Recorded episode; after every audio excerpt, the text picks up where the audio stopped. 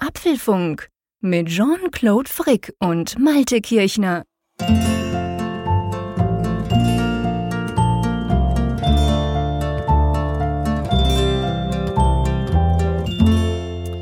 Live aus Cupertino sind wir heute nicht, dafür aber live aus Bern in der schönen Schweiz. Hallo Jean-Claude. Hallo Malte. Und live aus Wilhelmshaven an der Nordsee. Ja, wir haben eine Sonderausgabe, denn es ist WWDC, die Weltentwicklerkonferenz von Apple, findet gerade statt. Vor zwei Tagen war die Keynote. Wir nehmen dies auf am Mittwoch, 15. Juni. Und Jean-Claude, wir haben das ja so ein bisschen mal sacken lassen. Wir haben uns ja dagegen entschieden, gleich so nach der Keynote rauszugehen.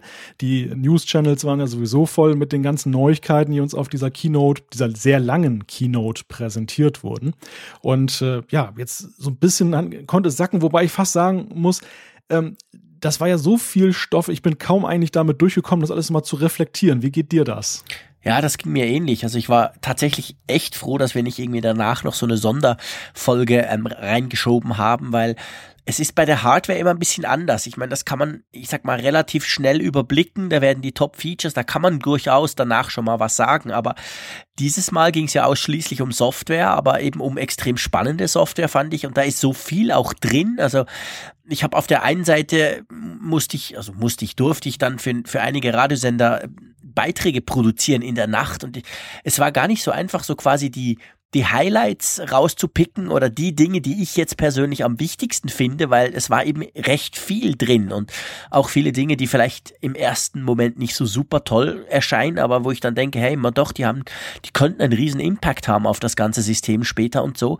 Also von dem her bin ich ganz froh, hatten wir jetzt zwei Tage Zeit, aber ich bin also noch lange nicht durch auch wenn die Leitungen geglüht haben. Ich habe mir das Zeug alles runtergeladen und installiert. Da sprechen wir dann nachher noch drüber. Aber also da muss man, da gibt schon einiges zu entdecken. Vielleicht persönliche Note an dieser Stelle kurz. Äh, ihr hört's vielleicht, ich bin total erkältet. Ja, mitten im Sommer. Dumme Sache, ich weiß nicht genau warum, aber ähm, ich schnupfe und triefe und so. Drum möge mir, man mir verzeihen, dass meine Stimme etwas belegt ist. Ich werde dann versuchen, wenn ich huste, den Mute-Knopf meines Mikrofons zu drücken, aber nur so als Vorwarnung schon mal. Ja, du, womit wollen wir denn loslegen? Vielleicht noch mit kurz mit zwei Hinweisen in eigener Sache. Der eine betrifft das Feedback. Aus verständlichen Gründen haben wir uns entschieden zu sagen, dass wir in dieser Ausgabe uns voll und ganz der WWDC und der Keynote mit den Neuerungen in der Software widmen. Also das Feedback werden wir dann in der nächsten Ausgabe des Apfelfunks wieder aufnehmen. Dafür bitten wir um Entschuldigung, aber ihr werdet das sicherlich verstehen und ich denke auch wertschätzen, dass wir uns voll und ganz diesem Thema widmen. Der zweite Hinweis ähm, betrifft ähm, ja, wir werden immer gerne mal geliked und auch geteilt und dafür ein ganz herzliches Dankeschön. Das wollte ich eigentlich längst schon mal sagen, auch von Jean-Claude. Und wir freuen uns natürlich auch über jeden, der den Apfelfunk in irgendeiner Weise weiter verbreitet, also teilt und darauf hinweist, denn wir freuen uns natürlich über jeden neuen Hörer und wir können noch weiterhin viele Apple-Fans und Interessierte gebrauchen, die den Apfelfunk hören, auch oder auch ja aus dem Android-Lager haben wir ja festgestellt. Also, wenn ihr den Apfelfunk mögt, gerne eine positive Rezension hinterlassen auf iTunes iTunes oder eben liken. Dafür sagen wir schon mal jetzt vorab herzlichen Dank. Genau, das ist ganz, ganz große Klasse. Wir werden auch immer wieder auf Twitter angesprochen, auf den apfelfunk.com Twitter-Account. Also auch da könnt ihr uns gerne kontaktieren oder auch mal einen Retweet absetzen. Das finden wir natürlich klasse. Aber steigen wir direkt mal ein. Ich würde sagen, wir folgen mal nicht der Reihenfolge der Keynote, sondern genau. wir setzen mal unsere eigenen Prioritäten. Und da würde ich jetzt einfach mal vorschlagen, dass wir ganz am Anfang über iOS 10 sprechen, denn nicht nur die magische Zahl 10 fasziniert mich, ähm, auch ja das riesige Paket an Neuerungen, was da präsentiert wurde. Das war ja sicherlich dann auch neben einem anderen Betriebssystem, auf das wir später zu sprechen kommen, das Aushängeschild, finde ich, dieser Keynote.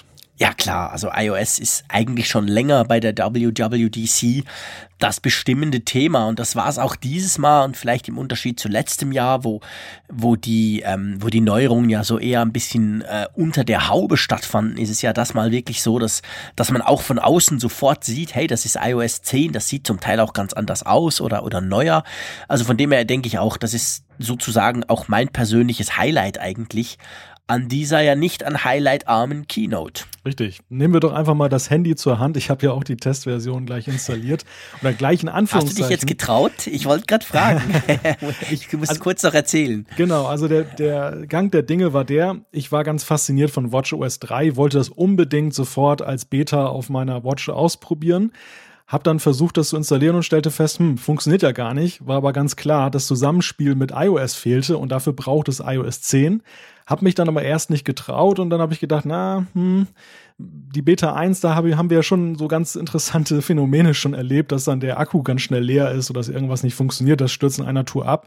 Da habe ich mir gedacht, gut, nehme ich mal ein altes iPhone zur Hand, das iPhone 6, dann habe ich das darauf installiert, den einen Tag, also gleich am Montagabend und ähm, ja, habe das mal so am nächsten Tag ein bisschen im Auge behalten, hat mich dann auch mit Jean-Claude konsultiert, weil wie er das denn gemacht hat und er hat mir berichtet, ich hab, bin gleich jedes Risiko eingegangen und es läuft wunderbar.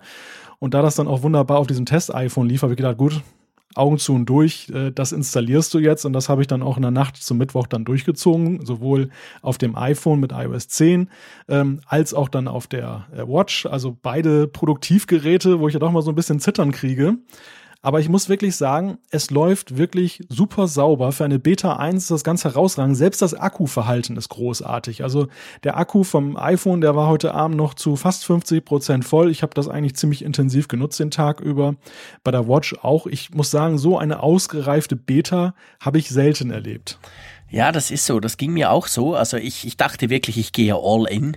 Ich habe mir das angeschaut und dachte mir dann, hey, im schlimmsten Fall kannst du probieren zurückzugehen. Das ist ja grundsätzlich schon möglich bei einem iPhone, wenn man es platt macht.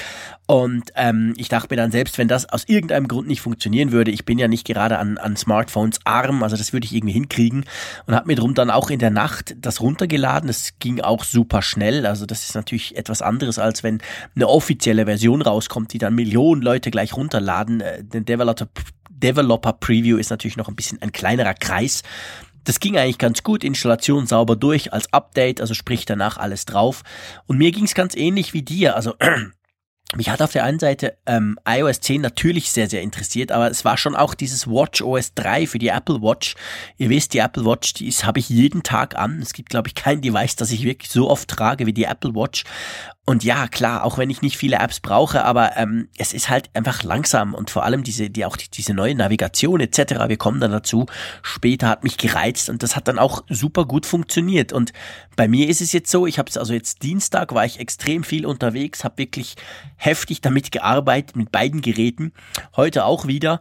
Ähm, mir fällt auf bei der Watch OS ist tatsächlich so, also die Akkulaufzeit ist etwas tiefer, würde ich mal sagen. Ich würde so, ich würde so schätzen, also bei mir, ich komme so durch den Tag, am Abend ist sie leer und normalerweise ist es so, dass sie am Abend noch so auf 30, 40 Prozent, manchmal auch 50 äh, noch steht.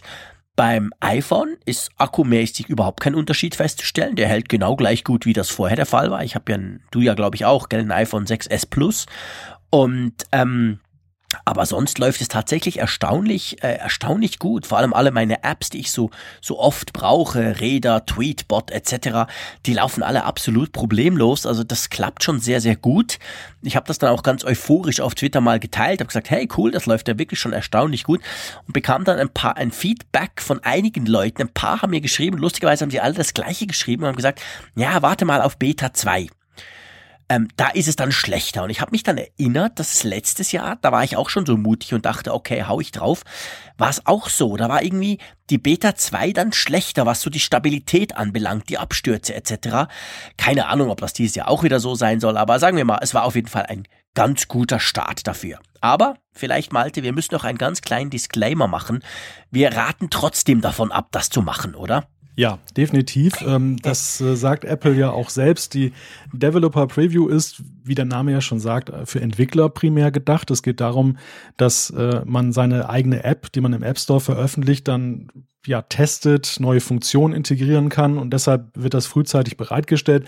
Apple profitiert natürlich um, äh, umgekehrt auch vom Feedback, das dann die, die Entwickler geben, äh, wenn sie das ausprobieren und dann auf den einen oder anderen Bug noch stoßen. Aber das ist eben nicht für die breite Masse. Dafür gibt es aber mittlerweile ja diese Public Beta. Da hat Apple ja angekündigt, dass im Juli eine entsprechende Testversion herausgegeben wird. Also die ist dann schon naja, ich möchte sagen, mehr safe als das, was dann jetzt so als Beta 1 in der Regel rausgeht.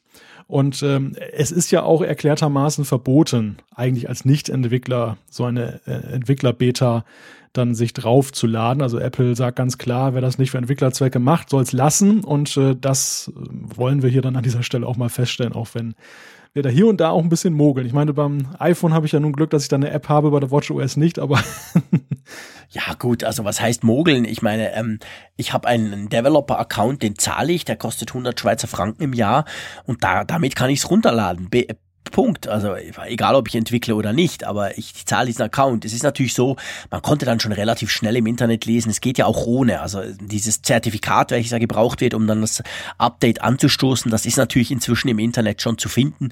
Und offensichtlich ist es auch so, dass die, die UID des Telefons gar nicht mehr abgeglichen wird. Also offensichtlich reicht es, wenn du dieses Zertifikat hast und dann kriegst du das Update drauf. Aber wie gesagt, das ist dann tatsächlich etwas, was eigentlich verboten wäre und was wir generell sowieso niemandem empfehlen. Aber äh, ansonsten, ja, ich meine, wir wollen ja vorne mit dabei sein, wir machen den Apfelfunk. Da ist es klar, wir müssen das Zeug natürlich testen, weil das ist jetzt der Vorteil für die heutige Sendung. Wir sprechen nicht nur drüber, was wir gesehen haben, sondern wir sprechen vor allem drüber, was wir jetzt in diesen, naja, doch knapp zwei Tagen, ähm, was wir auch selber erlebt haben mit diesen Versionen, weil wir das eben schon drauf haben. Und da würde ich dann nochmal anknüpfen an meinen Gedanken vorhin. Ich nehme also dieses iPhone in die Hand und es passiert etwas. Es passiert etwas Neues, was vorher nicht war. Race to Wake. genau, genau. Super praktisches Feature. Klar, ich meine, das ist, es gibt viele Features, wo auch die üblichen Apple-Hater und Apple-Standard-Kritiker natürlich sagen, ja, ist ja alles geklaut, das ist schon so. Ähm, Apple macht wie andere auch, guckt rum, was es gibt. Es ist ja letztendlich für den Kunden positiv, da kriegt er neue Funktionen. Google macht das genau gleich. Und dieses Feature ähm, Race to Wake ist definitiv nicht etwas, was Apple erfunden hat. Da gibt's andere, die das schon länger können. Aber ich finde es wirklich praktisch. Man ist sich gar noch nicht so gewohnt. Ich merke, dass ich mir das oft hochnehme und dann trotzdem schon irgendwo drücke, weil ich halt schnell was gucken will. Und ähm, das ist jetzt nicht mehr nötig. Also das iPhone erkennt die Bewegung und macht dann den Screen an. Das ist schon eigentlich recht nützlich, weil vielleicht ist das dann der gute Zeitpunkt, gleich das zweite Feature anzusprechen.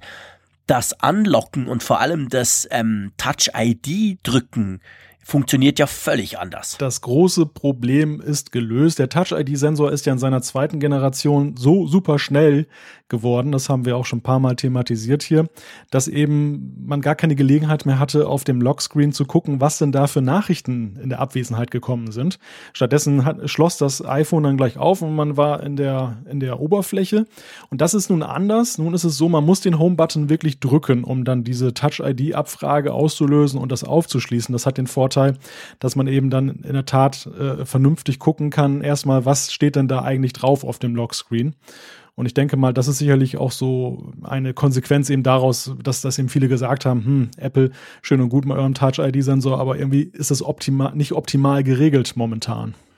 Genau, weil man konnte ja eigentlich, wenn man so das iPhone in die Hand genommen hat, der, der Daumen liegt äh, strategisch direkt auf dem Touch-ID-Sensor logischerweise, dann hat man die Benachrichtigung ja gar nie gesehen, weil das wurde ja sofort dann entsperrt. Ich muss sagen, ich bin noch nicht so ganz warm damit. Ich habe noch so ein bisschen Mühe mit dem Drücken. Ich ertappe mich dabei, dass ich das Ding nehme, den Finger draufhalte und dann so denke, hm, hallo, ah, stimmt, ich muss ja drücken und dann drücke ich. Also, weil gleichzeitig ist ja das weltberühmte, sozusagen fürs iPhone stehende Slide to Unlock verschwunden, oder? Das ist eine kleine Revolution, möchte ich schon fast sagen. Also ja, das ist schon fast eine große. Also User Interface mäßig ist das eine ziemlich große. Ja, genau, ich habe das in der Keynote gar nicht so mitgekriegt. Ich weiß auch gar nicht, ob sie das so explizit da gezeigt haben. Das nee, war ja so das, nicht. das war so das erste Erlebnis nach der Installation und dass ich dann eben genau mich ertappt habe so in meinen Standardbewegungen. Also A, dass ich das hochgenommen habe und dachte, oh, da ist es ja schon. Und B, dass ich dann äh, das dann aufschließen wollte im klassischen Weg. Ich muss vielleicht noch ganz kurz dazu sagen, ähm, diese Race-to-Wake-Geschichte, ich finde die ja auf der einen Seite super praktisch. Das entspricht ja eigentlich auch so dem Vorgehen, was eben viele Nutzer haben, dass man mal eben kurz aufs iPhone guckt, was ist denn da los? Jetzt braucht man nicht mehr einen Knopf dafür drücken. Auf der anderen Seite habe ich auch festgestellt jetzt schon, ich möchte eigentlich manchmal auch gar nicht so gerne, dass dann gleich dann der Bildschirm angeht, dass mein Umfeld nämlich auch da eben wunderbar mitlesen kann und die, diese, diese Nachrichten, die da angezeigt werden, die sind ja jetzt auch so ein bisschen noch aufgepeppt und erweitert worden. Also ist ja alles ausführlicher dort, was man dort sehen kann. Und da kann einem ja schon jemand über die Schulter gucken in Situationen, wo man das gar nicht so sehr möchte. Bin noch nicht so ganz entschieden, ob mir das in jeder Situation so gut gefällt. Ja, das stimmt. Da hast du völlig recht. Ich habe auch noch nicht, ich glaube, man kann das im Moment nicht deaktivieren, dieses Race to Wake. Ähm, man könnte natürlich die Benachrichtigungen auf dem Lockscreen deaktivieren, dann zeigt es dir nichts mehr an.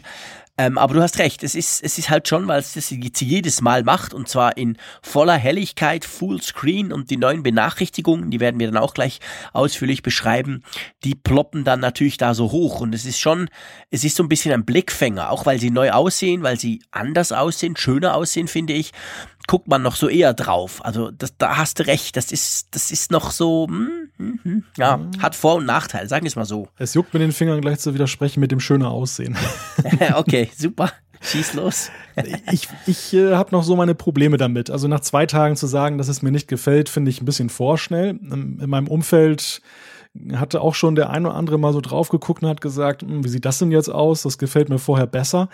Es hat natürlich einen ganz klaren Vorteil. Es hat den Vorteil mit diesen neuen Nachrichten. Vorher war es ja so, dass so der ganze Lockscreen so ins Dunkle ausgefadet wurde und dann wurden diese Nachrichten drüber gelegt. Das heißt, wenn man ein schönes Hintergrundbild hatte und man kriegt relativ viele Nachrichten in Abwesenheit, hat man von seinem Hintergrundbild eigentlich selten mal was gesehen.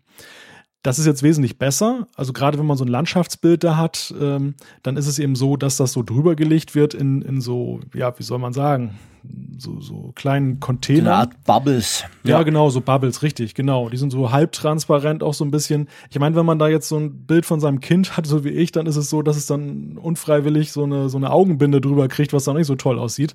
Aber ich glaube, bei so einem schönen Bergpanorama oder diesen Standard. Äh, wie ich Apple das habe, wolltest du sagen? ja, der Wink ist angekommen.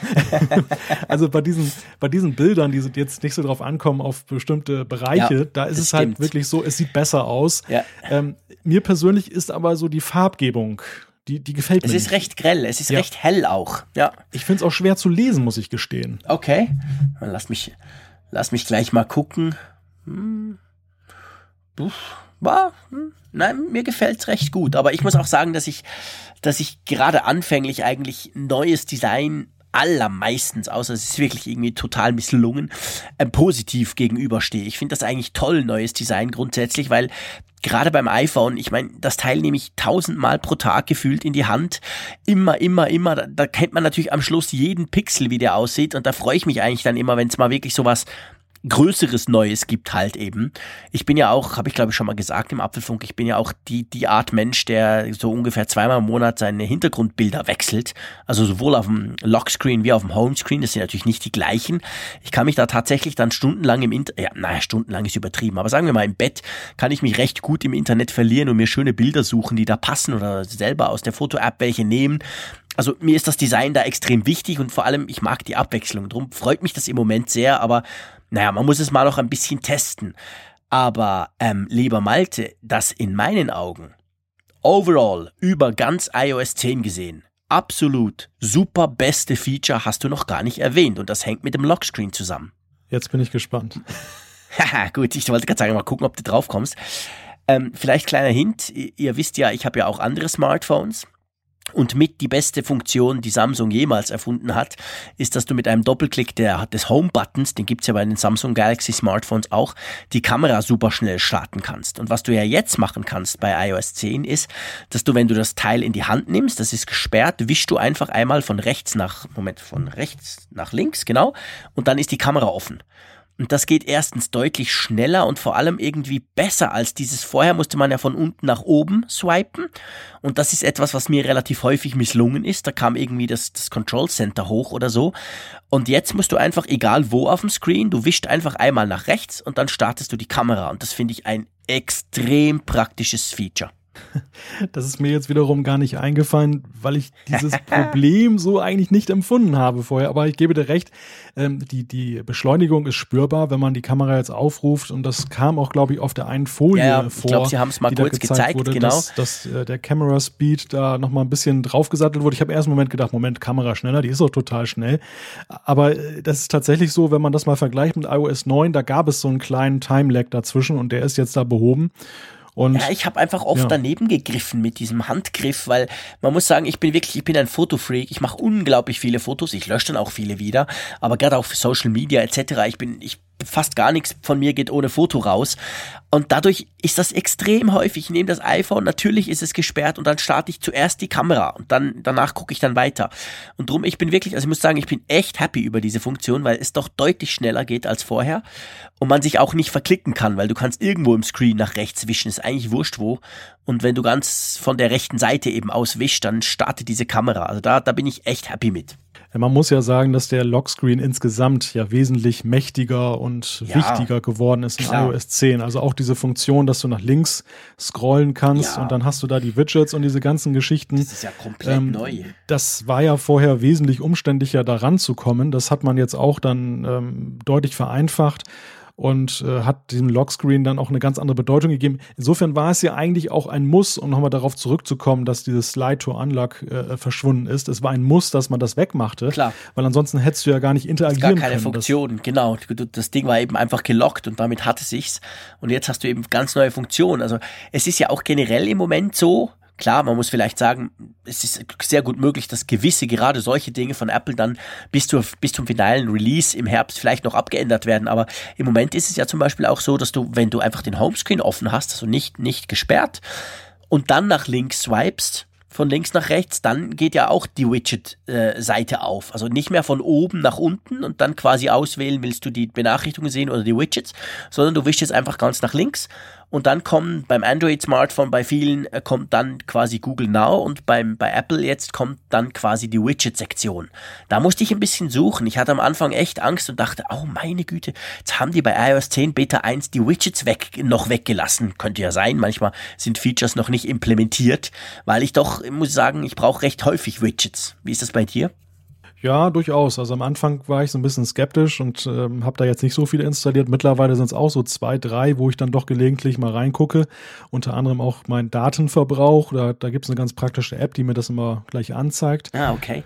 Und ja, das äh, habe ich auch so gedacht. Also es ist es wird für viele Anwender so sein, gerade die, die nicht so technikaffin sind, dass der eine oder andere vielleicht auch erstmal fluchen wird, weil eben ja, genau. geliebte Funktionen jetzt ganz woanders stecken. Genau, genau. Oder dass das äh, ja, Handling dann eben komplett anders aussieht. Das, das denke ich auch. Also es, es macht Sinn, es macht vieles Sinn. Ich auch nochmal, um das auf das Design zu sprechen zu kommen. Ich bin da ein bisschen skeptischer als du, Jean-Claude. Ähm, das äh, kann bei mir sich aber dann auch wieder ändern, dass ich mich dran gewöhne und denke, ja klar, das war immer schon naheliegend, dass es so richtig ist. aber ähm, gleichzeitig äh, sehe ich eben auch die, die rationale Ebene. Also von der Designsprache her ist das, was da gemacht wurde, durchaus plausibel und nachvollziehbar, dass man eben die, die Notifications da dahingehend überarbeitet hat, dass man sie, dass man ihnen mehr Raum gegeben hat, dass man sie größer gemacht hat, denn das war eigentlich auch durchaus überfällig. Diese kleinen Anreißer waren eigentlich viel zu klein geworden. Ja, definitiv. Das ist das ist genau der Punkt. Also oft konnte man das gar nicht so richtig lesen, gerade wenn du viele hattest. Ähm, und das ist jetzt besser geworden. Es ist eine Umgewöhnung, muss man sagen. Ist nicht ganz so krass wie bei iOS 7 damals, wo das Design ja komplett umgestellt wurde. Aber es sind schon ein paar Dinge, an die man sich zuerst mal gewöhnen muss. Gerade in diesem Lockscreen-Widget-Bereich, Benachrichtigungsbereich, da, da sieht es ziemlich anders aus als vorher. Kommen wir mal auf das Hauptthema zu sprechen, das erwartete Hauptthema, was wir ja so in der Vorschau gesehen haben mit Bezug auf iOS, aber auch auf die anderen Betriebssysteme. Und das war ja Siri. Es hat jetzt erwartungsgemäß ja die Möglichkeit oder es gibt die Möglichkeit eben für Drittentwickler auch zu sagen, komm, ich will Siri integrieren dahingehend, dass ich zum Beispiel, wenn ich einen Messenger habe, jetzt künftig eben auch kann mein Anwender über die, über Siri dann eine Nachricht zum Beispiel verschicken oder weitere Aktionen auslösen. Nun waren wir ja so ein bisschen am Rätseln, wie Apple das wohl macht, ähm, in, was sie zulassen, wie weit das geht. Und die Katze ist ja jetzt aus dem Sack gelassen worden. Und ich muss ja sagen, mh, hm, ich habe so ein bisschen mehr erwartet. Ich weiß nicht, wie, wie dir das geht, aber es ist jetzt ja sehr erstmal sehr eingeschränkt. Es gibt bestimmte Einsatzbereiche, telefonieren, Messenger, bezahlen, Fotos, Fitness und Carsharing. Okay, das ist schon eine ganze Menge, wenn man das Spektrum der Apps so anguckt. Aber es reduziert sich dann doch darauf, dass ich eben auf der Hauptsystemebene mit Siri da interagieren kann, aber nicht jetzt gezielt in der App, dass ich da was steuern kann. Und es sind halt auch noch relativ viele Apps, die außen vor sind, wo man erwartet, dass sie vielleicht später kommen, dass Apple sich erstmal anguckt, wie das jetzt läuft. Aber es ist ja doch ein ziemlich reduzierter, reservierter Ansatz, muss ich sagen. Definitiv, ja. Aber es ist so ein typischer Apple-Ansatz. Das haben sie ja schon oft so gemacht. Das war zum Beispiel beim Thema Multitasking, erinnere ich dran. Da war es ja auch am Anfang so, dass vor allem VoIP und, und, und Geolocation, also quasi Map, äh, Maps, App, Apps, konnten im Hintergrund laufen. Alle anderen wurden noch abgemurkst und das wurde dann langsam erst erweitert. Also ich könnte mir schon vorstellen, dass das jetzt mal so quasi Version 1.0 ist. Und naja, ganz ehrlich gesagt, du weißt, wie ich über Siri denke. Ich habe ja meine liebe Probleme mit der Frau.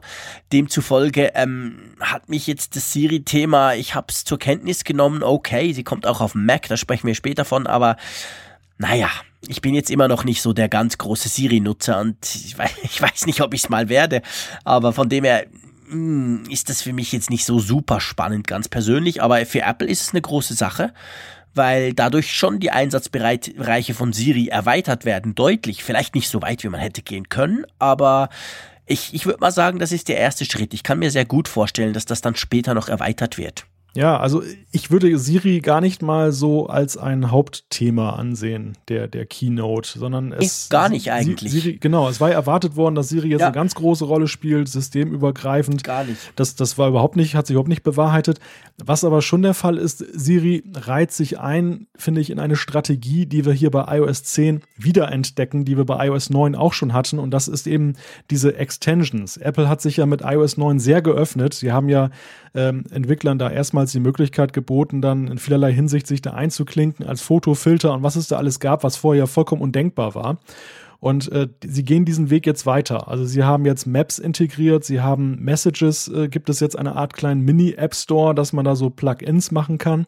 Und äh, Siri ist eben auch in dieser, in dieser Reihe zu sehen, dass, dass man eben, dass Apple vieles aufbohrt, was eben dem System selber vorbehalten blieb. Und ja, ähm, das finde genau. ich ist schon, also es hat einen roten Faden, das ist jetzt nicht so eine Laune, die man jetzt mal eben so hat, sondern nee, nee. man geht das konsequent, man geht diesen Weg auch zaghaft. Ja, und genau. guckt erstmal, wie funktioniert es, finde ich. Man macht das nicht so in Riesenschritten, so quasi, paff, hier sind alle APIs, have fun, sondern man geht das Schritt für Schritt an, aber der Weg ist ganz klar, Apple öffnet sich, Apple öffnet seine Betriebssysteme und macht dadurch natürlich, und das war ja perfekt, weil dafür ist ja eine WWDC da, da sind ja tausende von Entwicklern. Also Apple öffnet sich für die Entwicklergemeinde und die können dann quasi mit den Möglichkeiten naja, coole Apps oder coole Funktionen oder coole Services anbieten für uns. Wobei jetzt kommt die ketzerische Frage. Ähm, ist das vielleicht auch dringend notwendig? Denn wir haben ja schon mal festgestellt, ähm, der App-Markt ist ja ziemlich groß und gesättigt. Ähm, man hat so seine Apps drauf. Wir beide haben ja unsere fast 300 drauf, nutzen aber effektiv 15 bis 20. Und den meisten Anwendern geht es auch so. Ich glaube, dieses App-Fieber jetzt im App Store ist so ein bisschen zurückgegangen, auch wenn die Zahlen weiter auf hohem Niveau sind. Ich glaube, es braucht neue Märkte, um diesen App Store, um diese Apps äh, so ein bisschen weiterzubringen. Und das, das öffnet, eröffnet jetzt natürlich ganz neue Möglichkeiten. Wenn ich mir gerade zum Beispiel Messages anschaue, das ja total aufgebohrt wurde. Ähm, auch Maps, auch Maps ist auch eine großartige Geschichte, was da alles möglich ist, was vorher undenkbar war. Genau, also ich meine, letztendlich es werden ja nicht nur die Apps spannender. Klar, jede App, die interagiert, die eben in diese System-Apps eingreifen kann, diese erweitern kann, das spricht schon mal für die App grundsätzlich. Das macht also die App grundsätzlich äh, attraktiver, aber es macht ja auch das ganze Betriebssystem eigentlich attraktiver, wenn ich eben Maps öffne und kriege gleich via Yelp gewisse Vorschläge und kann mir direkt daraus via, äh, via Uber ein, ein Taxi suchen etc. Also das sind ja alles Dinge, die machen für mich als Endnutzer oder als Benutzer, machen ja das System selber spannender, interessanter interessanter und, und mächtiger auch. Also das hilft eigentlich beiden. Das hilft den Entwicklern, die dadurch mehr Möglichkeiten haben, natürlich auch marketingmäßig, man sagen kann, hey, wir sind da toll integriert. Gleichzeitig aber hilft es auch dem Normalbenutzer, der halt, wenn er Apps aufmacht, vielleicht mal einen Vorschlag kriegt und sagt, hey, willst du nicht noch was direkt machen, äh, zum Beispiel MyTaxi irgendwie rufen? Und dann denkst du, MyTaxi kenne ich gar nicht. Ja, mal gucken. Also ich denke, das befruchtet sich gegenseitig.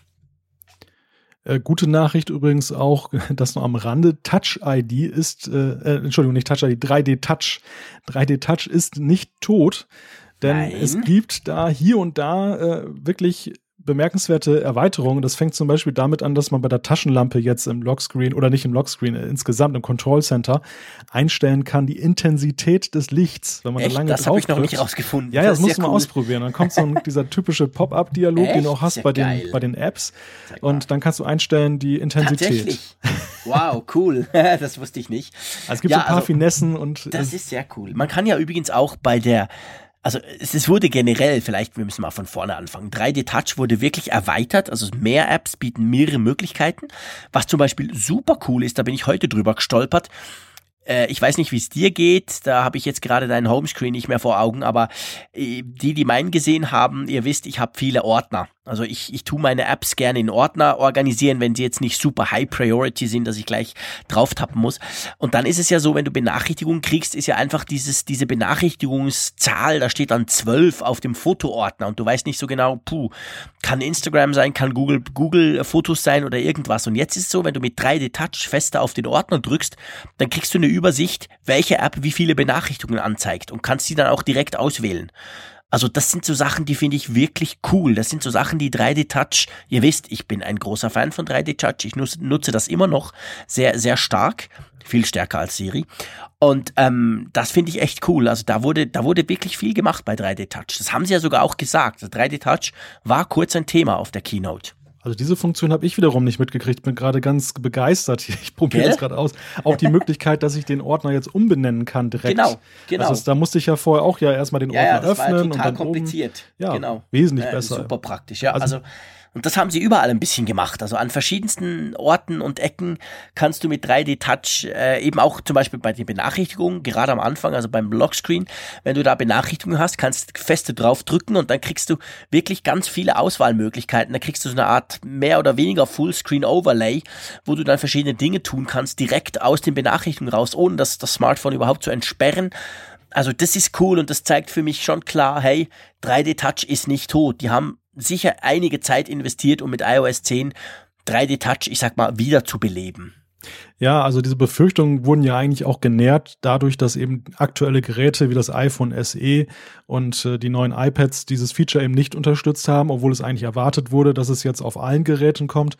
Und ich finde auch, das ist wirklich ein mutmachendes Signal. Das würden sie nicht machen in iOS 10, wenn sie jetzt zum Beispiel planen, dass das nächste iPhone nein, das nicht mehr unterstützt. Das ist nee, jetzt ganz klar, klar gesetzt. Ja, das ist gesetzt. Das denke ich auch so.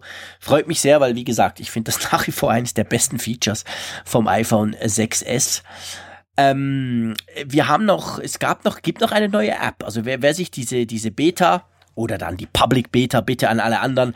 Wer sich die dann installiert, der wird eine neue App finden auf dem Homescreen. So was Oranges, gell? ja, die Home-App ist da. Vorher gab es ja HomeKit äh, als Schnittstelle für Entwickler, dass man zum Beispiel jetzt dann eben seine Hue-Lampen dann über Siri ansprechen konnte. Und ähm, das Ganze ist ja dann doch für den Nutzer relativ abstrakt geblieben und ich möchte fast sagen, ist auch nicht von so vielen Heimautomatisierungssystemen äh, übernommen worden, weil einfach weil die wahrscheinlich wussten, wie sie das vernünftig kommunizieren sollten. Und jetzt gibt es halt die Home-App, das ist eine Art Schaltzentrale. Und da kannst du jetzt dann deine ganzen Geräte zentral verwalten und schalten. Und ähm, ja, was mir dort vor allem aufgefallen ist, und das, das ist ja auch in den anderen neuen Apps zu sehen, aber hier fand ich es besonders markant, wir sehen hier diese doch etwas veränderte Designsprache von iOS 10. Und ja. woran hat dich das erinnert, Jean-Claude? Naja, im ersten Moment an einen Blumenladen. weil wenn man das so aufmacht, äh, die, die Home-App, also bei mir ist sie leer, weil, weil ich habe im Moment noch keine HomeKit-fähigen ähm, Geräte hier zu Hause. Dann hat man so ein Hintergrundbild, so ein schönes Herbstbild, irgend so, so Wein, der an einer, einer, einer Wand entlang rankt. Es sah für mich so eher so aus, Kochbuch-App oder äh, also sehr, sehr emotional, würde ich mal sagen. So, so überhaupt nicht technisch, wie man das jetzt von so einer App vielleicht erwarten würde, wo man denkt, ja, hey, pff, da kann ich halt meine Tür steuern, da kann ich ganz viele Hightech-Dinge steuern, sondern mehr so ein bisschen verspielt, fast ein bisschen. Oder wie geht's dir? Ja, also für mich war es vor allem so, ich habe gedacht, Nanu, Windows-Optik. Weil diese, diese große Überschrift da, also ich meine mal, sag mal, vergleichsweise große Überschrift für iOS, aber ausgesprochen groß. iOS war ja sonst immer für knibbelige kleine Typografie bekannt und gleichzeitig diese Kacheloptik, die du jetzt allgemein ja so ein bisschen hast und auch diese, diese Anordnung dieses Table Views, das ja jetzt so ein bisschen nach rechts ragt. Gut, wenn es leer ist, siehst du es nicht, aber man sieht es sehr schön auf den äh, Promobildern von Apple, ähm, wo dann eben mehrere Geräte nebeneinander sind und diese horizontal horizontale Ausrichtung mit diesen Kacheln. Also ich habe so ein bisschen das Gefühl, da hat man sich dann jetzt von einem mittlerweile ja toten System so ein bisschen inspirieren lassen, auch gar nicht zu Unrecht, wie ich finde. Nee, überhaupt nicht. Die und, Kacheln sind, waren eigentlich das Beste an genau. Windows Phone. Und sozusagen, man nimmt sich das Beste jetzt und fliegt das fort. Das ja, das hat ein bisschen was. Idee. Aber ich finde, das Potenzial dieser Home-App sollte man nicht unterschätzen, weil HomeKit, äh, wie alle diese Kits, also wie alle diese zugrunde liegenden Technologien von Apple, die, die Apple in iOS eingebaut hat, die werden ja meistens schon von relativ vielen Herstellern in, in einigermaßen nützlicher Frist dann auch integriert. Und mit der Home-App kannst du halt die verschiedensten Geräte steuern. Du kannst die U-Lampen von Philips steuern. Die habe ich, aber ich habe noch die alte Base, die werde ich da mal austauschen müssen, weil die neue kann das schon, dass die über HomeKit läuft. Du kannst aber auch die Türklingel eines anderen Anbieters steuern und gleichzeitig deine, deine Pflanzen gießen mit dem Gardena-Kit, welches HomeKit unterstützt. Also das alles in einer App finde ich schon sehr, sehr spannend. Und ganz ehrlich gesagt, das Spannendste jetzt für mich so als Tech-Freak-Geek, der extrem fasziniert ist von der Möglichkeit eines digitalen Hauses quasi. Ich lebe in einem ganz alten Haus, das ist dann eher schwierig, aber ich finde es einfach eine coole Idee, war ja, dass sie sagen, dass der Apple TV eine neue Rolle kriegt. Weißt du, was ich meine? Ja, der, der, das Apple TV wird sozusagen die Schnittstelle zum eigenen Haushalt. Es wird ein Tunnel aufgebaut zum Apple TV und äh, von dort aus äh, werden dann die Systeme geschaltet. Das, das fand ich auch eine sehr spannende und sehr interessante Rolle, die das Gerät da jetzt bekommt. Ja, vor allem es ist so Apple-typisch. Also der Apple TV wird eigentlich der Home-Server für all deine Dinge. Also du kannst dann von ferne die, die Rollläden hochziehen oder kannst eben das Licht an- und ausschalten. Und das läuft alles über den Apple TV. Und das ist so typisch Apple. Du musst da nichts tun. It just works. Der guckt über deinen iCloud-Account, also über deine Apple-ID wird das Ganze verknüpft. Der Apple TV läuft ja sowieso immer. Also das weiß ja eigentlich fast jeder. Du kannst zwar sagen, er soll abstellen, aber das Einzige, was dann passiert, ist ja, dass die kleine Lampe vorne ausgeht. Sonst passiert eigentlich nichts. Das heißt, das Ding ist ja immer da, ist ja immer online. Eine total clevere Idee, finde ich. Super Idee, ähm, quasi aus dieser dieser Brache, die da liegt, weil wir alle schauen vielleicht Fernsehen, aber ja nicht den ganzen Tag, dass man da noch was draus macht. Und offensichtlich hat ja auch der Apple TV 4, also das geht natürlich nur mit dem neuesten Modell, der hat genug Power, um da im Hintergrund noch ein paar Lampen an und auszusteuern. Also das finde ich wirklich ganz, ganz clever. Ist vielleicht ein zukunftsweisendes Projekt, was dann auch noch äh, in anderen Bereichen dann vielleicht Anwendung findet und natürlich ein wunderbares Verkaufsargument dann für das Apple TV. Ja, logisch, klar, natürlich. Das ist, ist eine sehr gute Idee und ich meine, es ist auch nicht so teuer, wenn du jetzt sagst, ja, ich habe aber keinen Apple TV und dann willst du aber wirklich so ein bisschen Smart Home machen, ja, dann kaufst du dir halt für diese 130 oder 140 Euro noch ein Apple TV. Das ist jetzt nicht, andere Home-Server-Systeme sind da deutlich teurer. Ich, ich habe da einen Wunsch, aber der ist vielleicht ein bisschen unrealistisch. Ähm, ich habe ja auch schon verschiedene Systeme getestet hier zu Hause. Ich habe ja auch schon mal erzählt, dass ich dieses Gigaset Elements hier im Einsatz habe. Das hat so eine eigene Base. Jetzt aktuell hatte ich so als Testgerät von Gardena äh, so eine Smart Control Geschichte den Garten. Da hast du dann so einen Sensor, da kannst du dann alles Mögliche messen und dann deine, deine Wassersteuerung dann machen und den Rasenmäher dann auch loslegen lassen, den Roboter-Rasenmäher. Und du hast noch eine Basisstation. Also mit jedem System, wahrscheinlich, wenn ich jetzt noch die Lampen hätte von Philips, hätte ich noch eine Basisstation. Genau. Und das läppert sich irgendwann. Irgendwann kannst du so ein Server-Rack hier aufstellen das um stimmt, diese ganzen Basisstationen. Mit ganz viel von diesen kleinen Kästchen drin, ja. Genau. Und es, es wäre ja eigentlich wünschenswert, aber es ist natürlich, glaube ich, unrealistisch, weil die alle verschiedene ja, Funksysteme haben, verschiedene Technologien, wenn man all das zum Beispiel jetzt im Apple TV kombinieren könnte. Das wäre Hammer, das wäre genial. Also Apple versucht das jetzt quasi auf Softwareseite, dass sie sagen, hey, hier haben wir HomeKit, wenn ihr das unterstützt, können die alle zusammen sprechen. Den Apple TV bauen wir quasi aus oder um oder erweitern ihn zur Home-Zentrale, aber auf Seite Hardware und Funk überlassen sie das den, den Herstellern. Und das ist schon schade, da hast du recht. Also jede Lampe funkt, funkt quasi ihr eigenes ähm, Netz und zieht dann ihr eigenes Netz auf und das ist eigentlich nicht nötig, aber ich fürchte auch, das wird wahrscheinlich unrealistisch sein, weil da gibt's im Moment noch nicht wirklich einen Standard, den dann, so wie WLAN, den dann einfach alle nutzen können. Nee, überhaupt nicht. Also da, da braut jeder sein eigenes Süppchen. Das ist so ein bisschen so wie mit den verschiedenen Anschlusskabeln damals für Handys. Genau, ähm, genau. Das, das ist ganz Es ging ja bekanntlich auch ungefähr 20 Jahre, bis sich das einigermaßen eingependelt hat. Ja, mal schauen. Ja. Ähm, ich habe vorhin gesagt, ich bin ein Fotofreak. Weil ich so viele Fotos schieße. Und ähm, ich weiß nicht, wie es dir geht. Äh, die Fotos-App wurde auch ziemlich überarbeitet. Oh ja, oh ja. Also die Fotos-App äh, hat jetzt einige weitere Sachen dazu bekommen. Ganz neu die Gesichtserkennung. Das kennen wir ja aus iPhoto von Mac. Das funktioniert jetzt auch auf dem iPhone ähm, und wahrscheinlich auch auf dem iPad. Dank des schnelleren Prozessors, dank des leistungsfähigen Prozessors, da holt Apple jetzt die Leistung raus. Und ähm, dadurch hat man natürlich ganz neue Sortierfunktionen, die man vorher hatte, nicht hatte, ähm, die eben auch automatisch arbeiten, ohne das Zutun des Nutzers. Und ich kann dann halt relativ leicht sagen, okay, ich möchte jetzt von Tante sowieso mal die Bilder sehen und dann kann ich das dann eben entsprechend aufrufen. Das gleiche gilt dann auch noch zum Beispiel für gewisse Szenen und ja, Gegenstände. Das heißt, wenn ich sage, hm, wann war ich das letzte Mal in den Bergen oder habe ein Schiff gesehen, genau. dann, dann kann ich das auch relativ leicht auffinden. Also ich finde, das ist eine sehr, sehr praktische Erweiterung, wenngleich sie natürlich jetzt nicht so mega innovativ ist. Wir können eigentlich das, das Fotothema hier schon fast mit für den Mac ja zusammen bearbeiten. Das, ja, das ist ja übergreifend. Genau. Also im Grunde genommen holt doch Apple hier das wieder aus der Schublade, was mit iPhoto erstmal im Orkus verschwunden ist und was alle vermisst haben, oder? Ja, auf der einen Seite genau, da kommen gewisse Dinge vom iPhoto zurück.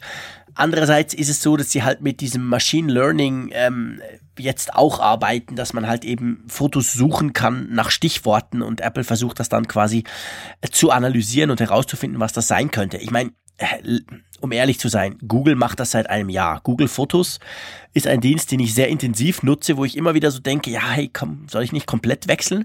Weil da ist es wirklich unglaublich gut, fantastisch toll. Ich kann Tiger eingeben und dann kommen irgendwie die Tiger im Zoo und dann kommt noch mein Sohn, wenn er sich wie ein Tiger verkleidet und das ist wirklich genial. Das funktioniert perfekt dort und wird auch immer besser der Unterschied in Apple, und das haben sie natürlich auch ziemlich deutlich äh, gesagt, ist halt der, dass Apple sagt, wir machen das quasi lokal auf deinem Mac beziehungsweise auf deinem iPhone, da ist genug Power vorhanden, um dieses Machine Learning quasi vom iPhone teilweise erledigen zu lassen und dann nur noch anonymisiert in der Cloud, wohingegen natürlich Google Fotos äh, ausschließlich auf die Cloud setzt, also dass das Ding funktioniert ja in der Cloud.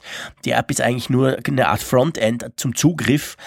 Ähm, ja, also Google ist sicher noch deutlich besser, was diese, diese Automatismen und diese, diese, diese Algorithmen und vor allem die Suchfunktion anbelangt. Aber Apple macht da einen großen Schritt vorwärts und, und sagt halt eben, sie wollen das versuchen zu machen. Schon auch mit Machine Learning, schon auch mit Compute Power in the Cloud, aber gleichzeitig so anonymisiert, dass man da wirklich gar keine Daten rausgibt und ja, das ist spannend. Also das bleibt abzuwarten, wie das weitergeht. Aber klar, es gibt ganz viele neue Funktionen in den zwei Fotos-App auf dem iPhone und auf dem Mac. Für Google Fotos Nutzer ist das alles ein alter Hut, aber ich finde, es steht der Plattform iOS und auch macOS gut an, dass jetzt da was vorwärts geht. Ja, Definitiv. Also ähm, wir haben jetzt endlich die Fotos-App, die wir uns gewünscht haben, dass du einerseits eben dieses fortschrittliche, modernere Design hast, die Übersichtlichkeit und auf der anderen Seite eben die Funktionen, die wir in iPhoto geliebt haben und die wir auch aus anderen Plattformen kennen und schätzen. Ähm, das hat sich schon sehr gut weiterentwickelt. Was vielleicht noch kurz erwähnt werden sollte, aber ich würde dem Ganzen nicht zu viel Wert beimessen, ist diese Memories-Funktion da. Du kannst das Ganze ja irgendwie dann dir zusammenstellen lassen und dann gibt es noch einen netten Film dazu. Genau. Ich erwähne das deshalb, weil man solche Funktionen immer gerne mal unterschätzt. Also es ist so ein bisschen so wie mit, mit Live-Foto, ähm, dass ich da äh, so ein Gimmick habe und im Grunde ist das dann schon sehr praktisch und wird nachher auch gerne genutzt. Insofern mal angucken, wie sich das so in der Realität ja. schlägt. Aber andererseits so ein bisschen habe ich auch gedacht, na gut, ähm, weltbewegend ist das jetzt nicht. Ich muss jetzt nicht meine ganzen Fotos als Video dann mit Musik sehen. Nein, aber das ist, das darf man tatsächlich nicht unterschätzen. Ich meine, das ist so quasi die digitale Variante der guten alten Dia-Show von früher. Da gab es vielleicht auch ein bisschen Musik dazu und noch den Tee aus dem Ausland und da hat man sich das angeschaut. Ähm, auch da, das kann Google Fotos auch hervorragend automatisch machen, mir vorschlagen. Das heißt dann zum Beispiel zwei Tage in und dann wird das dann so zusammengebaut, inklusive Karte, inklusive Maps, wo du siehst, von wo nach wo du gefahren bist, etc. Und das ist schon ein ganz, ganz guter Punkt, weil wir wissen ja, mit dem iPhone wird extrem viel fotografiert, sowohl auf, auf Flickr wie auf anderen Plattformen ist das iPhone immer Number One, was die verwendete Kamera angeht. Und wenn du zum Beispiel im Haushalt wie ich wohnst, wo meine Frau natürlich auch ein iPhone hat und meine Kids werden das dann auch haben, dann ist es natürlich schon, also ich, ich share relativ viele Fotos über die iCloud Fotofreigabe mit meiner Frau. Wenn ich irgendwas sehe oder irgendein Kitty schön fotografiert habe, schicke ich ihr das rüber. Und solche Funktionen sind ja genau dafür gedacht. Also das ist ja weniger gedacht, dass du dir das anschaust und denkst, denkst, ja, das war schön, sondern vor allem, dass du das dann halt weitergibst und sagst, hey, guck mal, super, das war doch toll, weißt du noch damals. Und ähm, darum würde ich das nicht unterschätzen. Das ist, das ist eine ganz coole Funktion. Und wenn das jetzt auf iOS kommt, äh, dann, ja, dann kannst du eben genau via iCloud Photosharing kannst du dann die Filmchen auch weitergeben oder diese, diese Collagen, um es mal so zu sagen. Das ist schon cool. Gehen wir mal weiter zu Messages. Wir haben es ja schon so ein bisschen angesprochen. Messages ist erweitert worden, um die Möglichkeit, jetzt auch da so Plugins, möchte ich es mal nennen, einzubauen. Äh, allen voran ist es aber jetzt auch so, diese ganze App präsentiert sich an iOS 10 wesentlich schillernder, mit viel mehr Möglichkeiten, eben auch Spielereien dort zu machen. Da sind wir eigentlich wieder beim Thema. Ähm, ich kann da lustige Bildchen einbauen. Ähm, ich kann, ich bekomme kontextbezogene Antworten. Ich kann da sogar bezahlen, insofern ich denn jetzt Apple Pay habe. Und äh, Emojis spielen eine ganz große Rolle. Unsichtbare Tinte. Man kann dann so eine kleine geheime Nachricht rüberschicken und dann muss man nur mit dem Finger drüber streichen und dann, dann wird das sichtbar. Also allerlei Scherzkram. Was ich so gedacht habe ist, und da frage ich dich mal, Jean-Claude, wie du das siehst, hat denn eigentlich so eine Messenger-App, egal wie gut sie ist, heute noch eine Chance, wenn sie nur eine einzige Plattform bedient? Ja, ich denke schon. Also man hat ja im Vorfeld gemunkelt und dass, dass vielleicht das iMessage auf Android kommen könnte. Mir war ganz ehrlich gesagt ich, ich war absolut überzeugt, dass das nicht der Fall sein wird, weil, warum sollte Apple das tun? Apple verdient mit iMessage keinen Franken oder keinen Euro oder keinen Dollar, die verdienen mit den Geräten. Also warum sollten sie das öffnen? Und das ist dann auch nicht passiert. Ich glaube schon, dass so eine, so eine App also ich meine, schau mal, schau mal bei dir. Ganz einfache Frage. Ich schicke doch ab und zu noch SMS rum und ich schicke unglaublich viele iMessages rum. Und äh, ich meine, alle Leute, die ein iPhone haben, mit denen kommuniziere ich über iMessage. Ich kenne echt in meinem Umkreis, in meinem Freundeskreis, Bekanntenkreis, kenne ich eigentlich niemanden, der ein iPhone hat und zum Beispiel WhatsApp braucht, mit mir zusammen. Klar habe ich auch WhatsApp, aber das brauche ich vor allem mit Android-Nutzern. Also von dem her gesehen, ist das, ist das halt eine Riesenplattform. Also wir dürfen iMessage auf gar keinen Fall unterschätzen. Das ist der Messenger-Standard bei iOS und das haben ja nicht weniger iPhones. Also global betrachtet, äh, klar, der Marktanteil ist deutlich tiefer als bei Android, aber das sind zig hundert Millionen, die das brauchen. Also das ist schon, das ist schon nicht zu unterschätzen. Ich war trotzdem von dieser iMessage-Geschichte eigentlich enttäuscht, beziehungsweise es war der einzige Part der ganzen Keynote, an dem ich mir so richtig alt vorkam weil ich wirklich dachte, hey, dieser ganze Snapchat-Scheiß, diese, diese großen Emojis, dieses ganze, du kannst noch Emotionen ausdrücken, du, du unten hochswipen und dann ist es quasi größer, so im Sinn von ich schreie dich an oder äh, sorry, das ist Kiddie-Kram. Das werde ja. ich niemals brauchen. Das, das war so ein bisschen ja so ein Déjà-vu-Erlebnis äh, jetzt mit der wie Google I.O., wo ja auch kürzlich dieser ja, Hello genau. Messenger präsentiert genau. wurde. Sehr ähnliche Funktionen, die, also ich glaube jetzt nicht, dass man voneinander abgekupfert hat, weil es einfach zu nah beieinander war. Das, sind, klar, das, das, das ist halt der Trend im Moment. Genau, also, man ist parallel gelaufen. Du sagst es ja schon, Snapchat ist da sicherlich so das, das aktuelle Vorbild, so genau. gerade diese Emoji-Geschichte. Ist der Vorreiter.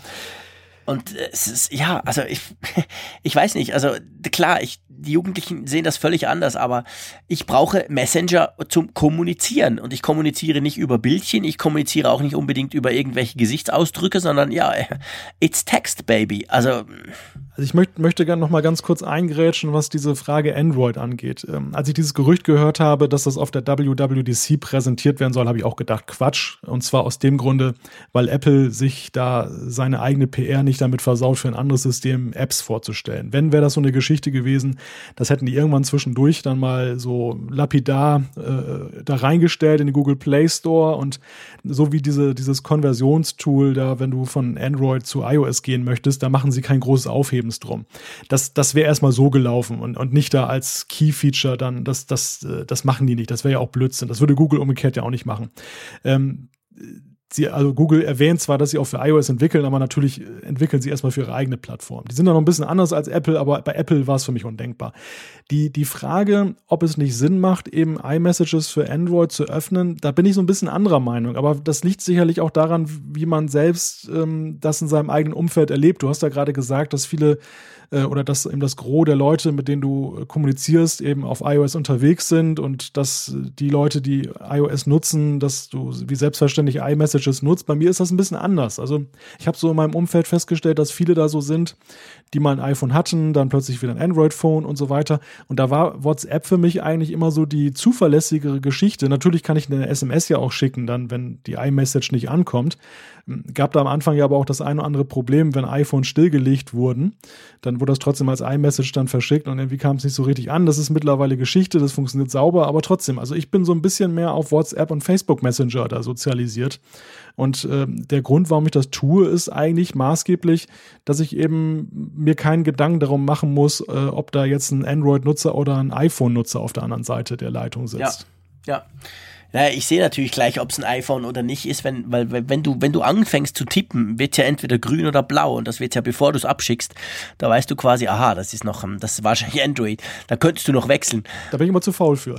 Ja klar, logisch. Also das stimmt schon. Also wie gesagt, ich bin halt, ich bin halt auch dann eher der Texter. Also mit meiner Frau schicke ich sehr viele Fotos, das ist klar, das machen wir oft auch per iMessage. Und sonst bin ich halt der Texter. Und wenn ich einen Text schreibe, ja, dann ist halt eine SMS, who cares? Also drum, ich bin da tatsächlich sehr auf iMessage, nein, nicht fixiert. Ich habe ich hab natürlich WhatsApp-Account und kriege auch viele Messages dann über WhatsApp rein. Da antworte ich logischerweise auch in WhatsApp.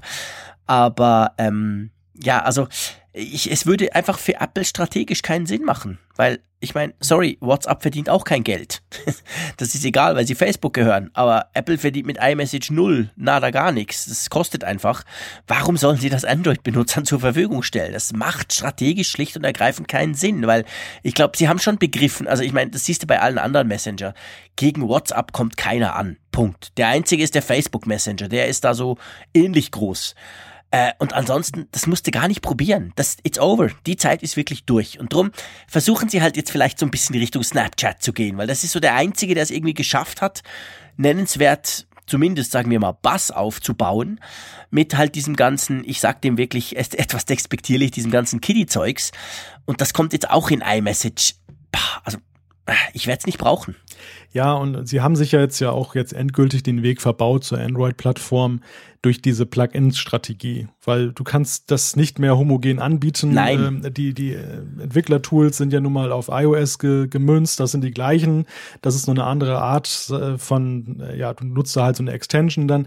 Äh, du kannst es aber nicht unter Android anbieten und du kannst nicht so ein Produkt, so eine Plattform, wo auf der anderen Seite die Plugins nicht funktionieren, da noch nee, dann anbieten. Nee, das, das, das geht einfach nicht. Also der, der Drops ist gelutscht, alleine jetzt schon systembedingt durch die Neuerungen das sehe ich genau gleich. Also, ich meine, es gibt ein paar schöne, schöne Dinge bei iMessage, dass jetzt quasi, wenn du einen Weblink schickst, wird die Webseite halt schnell in einer kleinen Preview direkt angezeigt. In der Message, Videos laufen gleach los. Vorher war das einfach so ein schnöder Link. Also, das ist natürlich, das ist Weiterentwicklung. Das ist praktisch. Das ist eine gute Sache. Aber so das Ganze drumherum, pff, bah, ja, Mal gucken.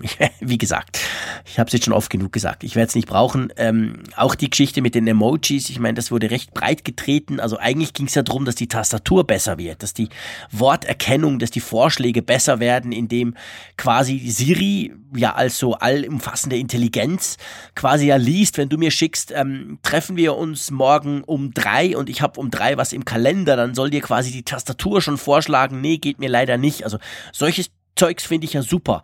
Aber gleichzeitig haben sie dann mindestens gleich lang, eher noch länger eben drüber gesprochen, dass du jetzt quasi einzelne Wörter durch Emojis ersetzen kannst. ja, da sage ich ganz ehrlich, Jungs, da bin ich zu alt für. Warum sollte ich das tun? Ja, und, und Apple selber hat ja durch die Blume auch eben zum Ausdruck gebracht, dass sie das auch mehr oder weniger nur machen, weil der Markt es erfordert. Ja, ja, genau, es gab da genau. diese Aussage von wegen, oje, oje, werden die Kinder dann künftig äh, überhaupt noch wissen, in, äh, wie sie in englischer Sprache kommunizieren sollen, wenn alles per Emoji geht. Stimmt, das war ziemlich cool. Das genau. war ein Wigmund Soundfall, würde ja. ich sagen.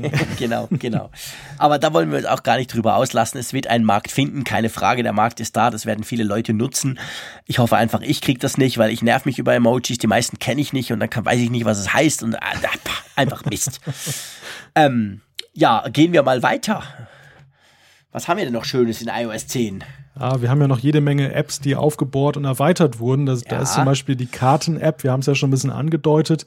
Dritt-Apps kann man da integrieren. Ähm, interessant ist aber vor allem in der Karten-App, dass sie ein komplettes Redesign erhalten hat. Das kam mir eher unerwartet. Ist das so? Nein, du hast recht. Ich gebe zu, ihr wisst, ich, ich nutze Google Maps ähm, einfach, weil mich ja, ich bin so ein klassischer Benutzer, was das anbelangt. Apple Maps hat mich zweimal enttäuscht und dann ist es in den Ordner Geolocation gewandert und war seither praktisch nie mehr gebraucht obwohl es ja mit der Apple Watch so viel besser zusammen funktioniert als, als Google Maps. Von dem her, die Maps-App von Apple brauche ich eben gar nicht mehr. Die ist aber inzwischen natürlich viel besser geworden, muss man auch sagen. Und das stimmt, sie ist so ein bisschen, mir kam es vor, äh, so ein bisschen leichter, vom jetzt mal rein designtechnisch gesprochen, oder? Sie, sie wirkt auf mich luftiger irgendwie, oder, oder wie geht dir das? Du hast auch noch einen, du hast einen guten Designblick. Ja, sie, sie wirkt insgesamt so ein bisschen aufgeräumter, aufgeräumter ja. ähm, und vor allem integriert sie natürlich auch so diese neue Designsprache, die wir dann in der Home-App schon ein bisschen vorfinden. Also ich muss sagen, in der Beta ist mir aufgefallen, dass diese neue Designsprache mit der großen Überschrift, das durchdringt ja noch nicht alles. Wir haben noch so eine nee, Mixtur nee. auf der einen Seite so zwischen dem herkömmlichen alten Design. Ich meine, das ist ja zueinander kompatibel, es ist ja nicht ein komplettes Neudesign wie damals von, äh, ich glaube, auf 6 auf 7 wieder war das ja, ja. mit dem Flat-Design. Genau. Ähm, das ist ja ist es ja nicht. Es ist ja eine Fortschreibung, würde ich sagen, ähm, aber schon eine deutlichere Vorschreibung als bei den vorherigen Versionen. Und insofern, man kann schon sehen, wo Apple schon da den ja, das Messer und die Schere angesetzt hat, um das zu ändern. Und das ist bei der Karten-App ganz deutlich zu sehen, insbesondere bei dieser proaktiven Vorhersage, die es ja da jetzt ähm, offensiver gibt. Also ich habe das heute gesehen, da hatte ich Mittagspause und hatte mir gleich dann gesagt, so, elf Minuten bis zur Arbeitsstelle zurück. Das stimmt, ja. Das, das ist, äh, das, das, das sticht ins Auge. Das, und, und das ist auch ein, eines der Kernfeatures, dass auch die, die Karten-App mehr mitdenkt. Und das ist ja auch gerade praktisch, weil ich habe für mich festgestellt, äh, dass ich vorher die Karten-App aktiviere, ist eher selten. Dass ich irgendwo mit dem Auto rumkurve und finde die Adresse nicht und aktiviere sie während der Fahrt, ist viel wahrscheinlicher. Und da sind große Schriften und Mitdenken natürlich sehr gefragt. Super praktisch, ja.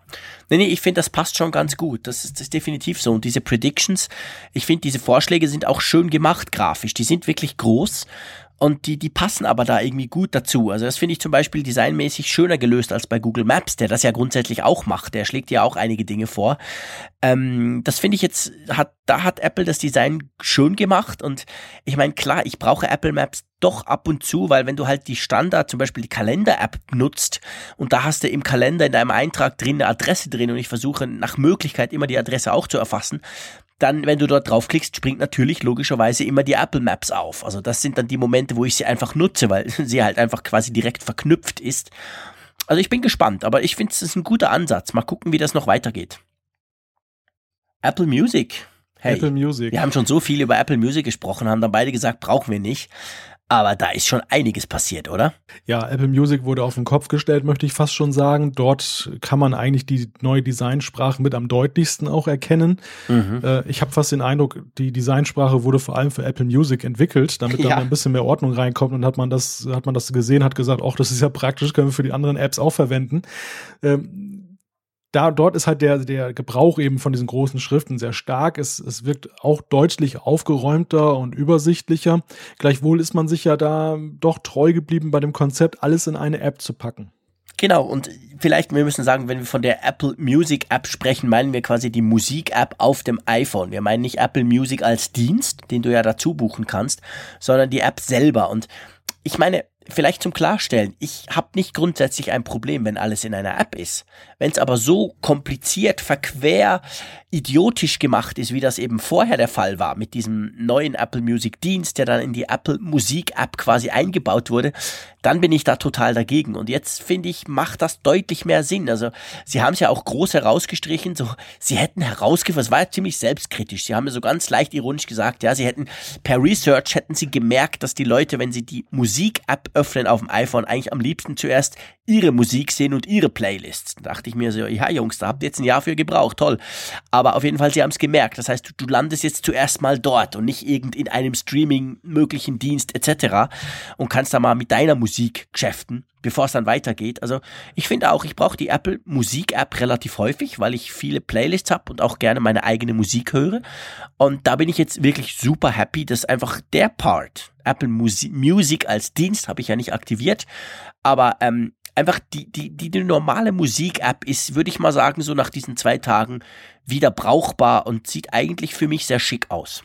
Ja, also hat definitiv Potenzial und äh, ist bei mir auch so ein bisschen noch auf der Watchlist des genauen Anguckens, denn ähm, die zwei Tage haben natürlich bei so einer großen Nein, App noch nicht gereicht, um sich genau da abschließend Punkt. eine Meinung zu bilden. Aber ich ja, finde auch, also auch ich, so. stimme dir zu, da die, die der erste Eindruck Ansätze ist positiv, sagen wir es mal so. Ja, erkennbar ja, auf jeden genau. Fall.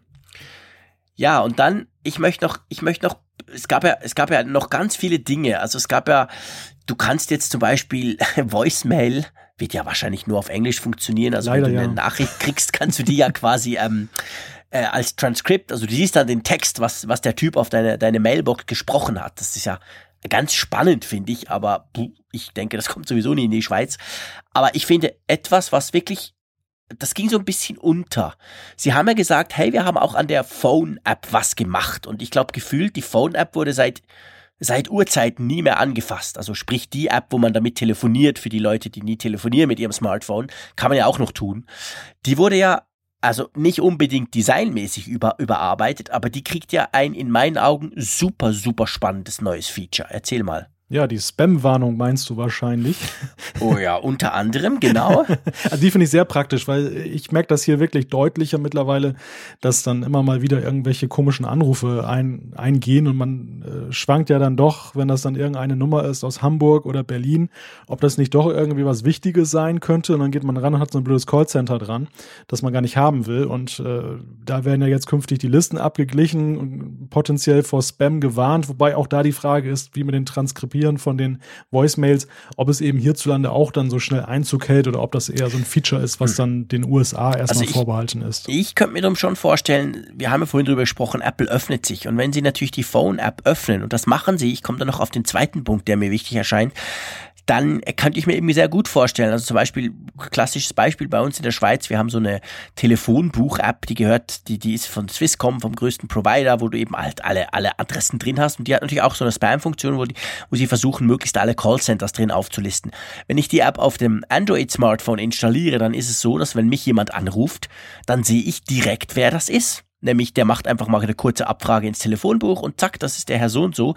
Also wenn er nicht in meiner Kontaktliste steht, weiß ich trotzdem, wer es ist. Und wenn er eben in dieser Spam-Liste steht, steht dann eben Callcenter. Und dann weiß ich, okay, forget it, den nehme ich nicht ab.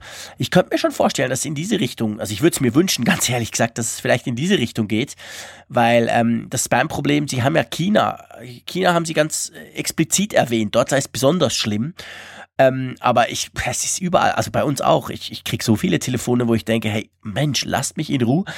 Also von dem her, das ist ja ein, ein, ein großes Problem. Und ich kann mir schon vorstellen, dass sie es ein bisschen öffnen, weil was ich fast spannender finde als diese Spam-Warnung, auch wenn ich mich da sehr drauf freue, wenn das kommt, sind, dass jetzt VoIP-Apps quasi so über die Telefon-App funktionieren. Das, das habe ich jetzt der Telefon-App gar nicht so zugeordnet, weil es sieht zwar genauso aus, aber würde ich jetzt weniger dort verorten. Aber es geht ja auch genau in diese Richtung, was wir vorhin schon hatten mit dieser Extensions-Strategie, dass eben Genau. System-Apps aufgebohrt werden und äh, Dritt-Apps jetzt da Zugang bekommen. Das war ja so ein ganz großes Manko bislang, dass man auf dem iPhone nicht die Möglichkeit hatte, zum Beispiel Skype oder irgendwelche anderen Telefon-Apps dann eben so zu nutzen, wie sich eben die native Phone-App von Apple präsentiert. Ja, ich meine, sorry, lass uns ehrlich sein, es war unbrauchbar. Wenn ich per Skype, also ich öffne Skype auf dem iPhone, ich mache es wieder zu, damit ist es aber noch online, die Verbindung steht, dann ruft mich jemand an, dann kriege ich ja aktuell einfach eine Benachrichtigung, die ich dann verpasse und wo ich dann einfach später zurückrufe quasi. Ich kann ja das nicht im eigentlichen Sinn äh, den Anruf entgegennehmen. Und jetzt in Zukunft wird es eben möglich sein, Skype, WhatsApp, äh, ich meine, inzwischen kann man ja praktisch über jeden Messenger telefonieren, dass wenn, wenn dich da jemand anruft, dann erscheint das quasi genau gleich wie ein normales Telefon. Da klickst du auf Abnehmen und dann bist du dran. Also das finde ich eine Riesensache, weil ich zum Beispiel, ich nutze extrem oft Skype. Ich mache sehr viele Dinge über Skype und vor allem mit Radiostationen, da mache ich oft so eine Art Live-Schalte direkt ins Studio und die rufen mich dann halt an und das geht jetzt immer schief, so wie es aktuell ist, wenn ich unterwegs bin mit dem iPhone. Das klappt jetzt nie, dass ich quasi in, der, in dem Moment, wo sie noch Leuten dann die Skype-App öffne und die das dann checkt und etc. Also da bin ich schon sehr froh drüber, muss ich sagen. Das finde ich eine sehr, sehr praktische Funktion. Ist aber vielleicht auch der Tatsache geschuldet, dass ähm, Telefonie nicht mehr so viel Zukunft beigemessen wird. Ja, Gerade junge klar. Leute telefonieren ja gar nicht mehr. Insofern, Ja, genau. äh, Apple kann da auch kein Primelpot mehr mitgewinnen mit dieser Exklusivität der Phone-App. Die können ja froh sein, nein. wenn überhaupt noch jemand telefoniert. Ja, über das ist genau der Punkt. Da hast du völlig recht. Und ich meine, sie, sie machen es, aber ich finde, sie, sie machen es schon Apple-typisch dann schön, weil man hat, man konnte ja sehen, diese, diese Kontakt quasi, diese, ähm, diese, es gab irgendwo eine, eine, einen Blick auf, auf eine Kontakt, äh, also auf einen Kontakt von jemandem in den Kontakten drin und da siehst du dann schön WhatsApp, Messenger etc. und da kannst du dann quasi deine Leute eben je nach bevorzugtem ähm, Dienst kannst du die dann auch entsprechend anrufen, indem du einfach auf so ein Icon klickst und dann wird dann im Hintergrund eben entsprechend die App gestartet. Das finde ich eine sehr praktische Funktion, weil es gibt schon Leute, die weiß ich, die erreichen nur per Skype, weil die irgendwo sind. Also das ist schon cool. Und man darf es eben von der Unternehmenspolitik her überhaupt nicht unterschätzen. Das ist für Apple ja wirklich so ein Heiligtum gewesen. Das wäre unter Steve Jobs vor einigen Jahren noch undenkbar gewesen, dass man das eben öffnet, dann eben für in Anführungszeichen Mitbewerber oder Dritt-Apps. Insofern, das, das hat mich auch so ein bisschen überrascht, obwohl ja eigentlich diese Öffnungsstrategie jetzt nicht neu ist, aber dass es so weit geht, dass sie dann auch sagen, die Phone-App und dann, wie du schon sagst, auch so schön aussehend, dass man wirklich versucht sein könnte, dann auch tatsächlich nur noch die Alternativen äh, zu nutzen. Klar. Das ist schon beachtlich, ja. Ja, finde ich auch. Das ist, das ist sehr positiv. Du, haben wir noch was von iOS 10 oder wollen wir mal, wollen wir uns mal verkleinern, technisch gesprochen? Ich denke mal, es gäbe immer noch viel zu sagen. Ja, klar, es wird Mann. auch noch viel zu sagen zu, äh, geben jetzt nach dieser Woche, denn äh, es sickern ja jeden Tag irgendwelche Kleinigkeiten und neuen Features nochmal durch, die jetzt genau. gar nicht so im, im, Fokus standen, die trotzdem interessant sind. Ich denke, die nächsten äh, Apfelfunk-Ausgaben werden wir sicherlich auch mit dem Thema, mit der Absolut. Nachlese sozusagen beschäftigt sein. Ich würde auch sagen, gehen wir mal weiter zum nächsten Betriebssystem. Es wird Zeit und es wird Zeit ist ja ein gutes Stichwort. Genau, es wird Zeit. Äh, Watch OS 3 ich, ich sag's mal ganz persönlich, ich habe mir das angeschaut. Der Mensch, der bei Apple für WatchOS zuständig ist, ist ja jetzt nicht der unbedingt der super charismatischste Typ. Den würde ich jetzt eher als Chefbuchhalter irgendwo oder nee, nicht mal als Chef irgendwo in die kleine Klitsche setzen. Also charismatisch null, aber ähm, er hatte super spannende Dinge zu tun. Er hat ja da diesen Vergleich gemacht, weil es ging ja gleich los. Ja, Apps laden, okay, das ist halt immer noch nicht schnell. Hm, mal gucken. Und da hat er diesen Vergleich gemacht und da dachte ich so, ah, Jungs, Klar, ich meine, mit der Apple Watch 2 wird das dann coole Sache sein, weil es ist ein unglaublicher Unterschied. Und äh, ganz ehrlich, ich, ich war wirklich absolut baff. Also, ich bin so ein bisschen hin und her gerissen, weil es ist wirklich so, die Apps, das macht einfach zack und es ist offen. Du denkst, du hast eine neue Uhr. Und das ist eine Beta 1, die ja, wie gesagt, Beta 1, hm? also eher noch unstabil, viele Fehler drin. Die ist auch noch viel zu groß im Vergleich zu der, der, der Standardversion, die dann rauskommt. Also da hat es noch viel überflüssigen Code drin. Aber es ist super schnell. Und ich habe mich dann zwei Dinge gefragt. Ich habe mich einerseits gefreut, ich brauche nicht viele Apps, aber ab und zu macht man hat mal eine auf. So meine Einkaufslisten-App oder eben die Maps-App, die brauche ich schon ab und zu und das war einfach total mühsam und geht jetzt einfach zack und das Ding ist offen. Ich habe mich dann aber auf der anderen Seite gefragt, hey, Warum haben die so lange gebraucht dafür? der gute Mann heißt übrigens Kevin Lynch, der das da immer vorstellt, der auch okay. dafür zuständig ist. Und ich gebe dir recht, äh, bei ihm war es eigentlich am augenfälligsten unter welchem Zeitdruck diese Keynote stand. Also ja, es war brutal. Die, hat, die, hatte ein wahnsinniges Tempo. Man durfte ja wirklich nicht äh, mal eine Minute abschalten oder Nein, weggucken. Es ging ich, super schnell. Ich habe das so ein bisschen so beim, beim Abendessen nebenbei geguckt und war dann ja, wieder mal ein bisschen durch Familie abgelenkt ja. und äh, habe dann gleich mal den Anschluss verloren. Also das, das, das Tempo war äh, ja, atemberaubend und Kevin Lynch, der hat das ja nun so unprätentiös vorgetragen, dass man wirklich äh, dachte, hm, das ist ja schon fast tief gestapelt. Was der uns da gerade zeigt, ist ja phänomenal. Ja, der ist halt nicht der, ich meine, der ist, der ist nicht der, das liegt natürlich an, das liegt an ihm, das liegt nicht an der, am Zeitdruck, sondern der ist jetzt halt nicht der, der rausgeht und sagt, hey Jungs, geil, jetzt kommt der WatchOS 3, jetzt wird's richtig cool. Also das ist so eine absolute Schlaftablette. Ja, ist, ist sicher ein super Typ, ist sicher ein ganz toller Typ, aber äh, der ist jetzt, was Präsentationen anbelangt, ist der jetzt definitiv, ich würde mal sagen, Tim Cook hat noch mehr Charisma und das ja. will was heißen. Ja, er ist eher so unfreiwillig komisch, weil ja, er halt genau, so dröge ja, genau, ist und mit genau. Minimaus, das, das kam genau. ja auch dann so lustig genau. rüber.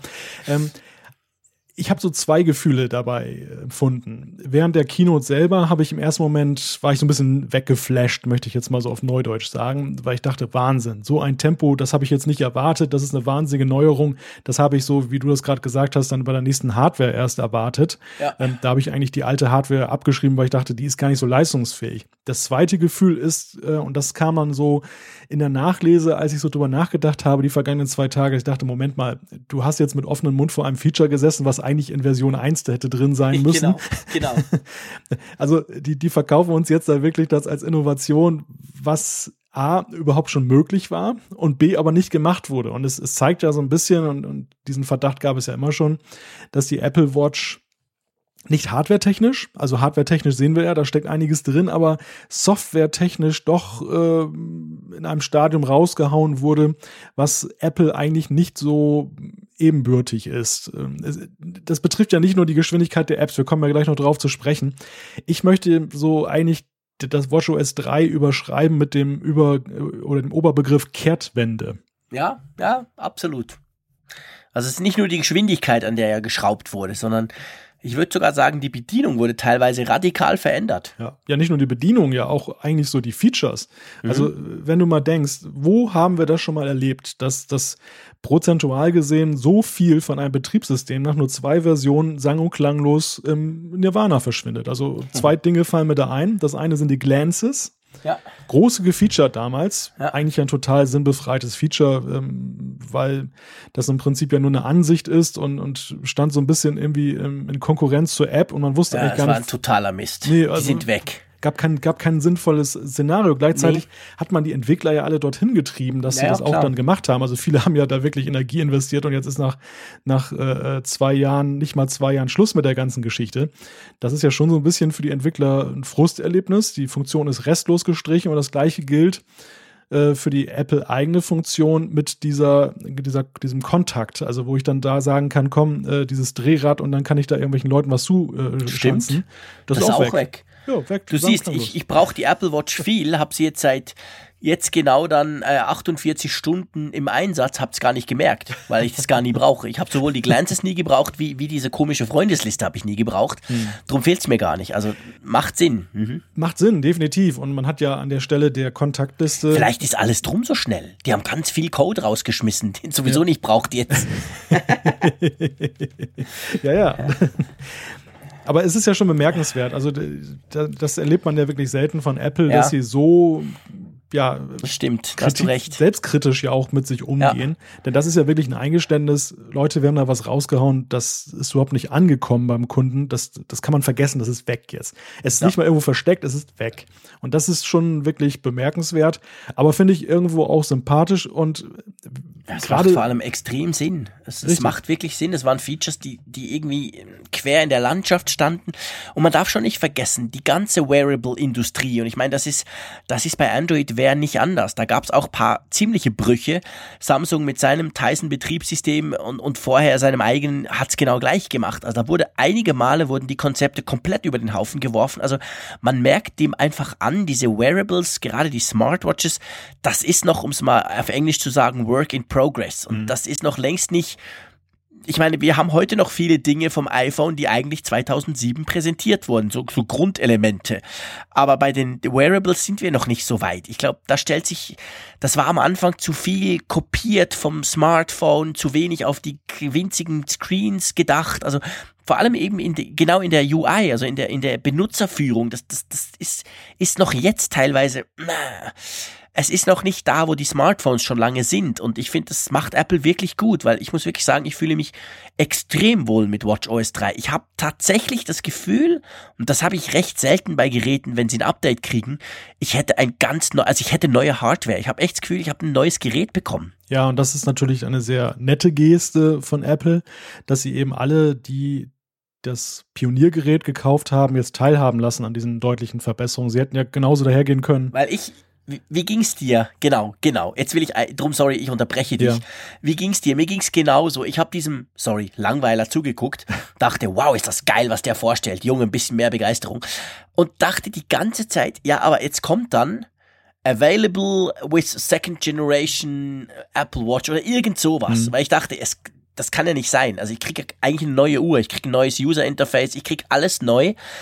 Und es kam nicht dieser Satz. Und da bin ich echt happy drüber. Ja, definitiv. Also das, das ist wirklich ähm, eine Überraschung gewesen, dass, dass sie das eben den Bestandsnutzern in vollem Umfang zur Verfügung stellen, dass es überhaupt möglich ist, wie gesagt. Und ähm, insofern denke ich mal, wird das auch über kurz oder lang schnell vergessen sein, dass, dass die ersten Softwareversionen von WatchOS dann in mancherlei Hinsicht den Nutzer viel Verständnis und, und Wartezeit abverlangt haben. Ähm, um da nochmal drauf zu sprechen zu kommen, mit der Frage der, der Uhren und wo die stehen.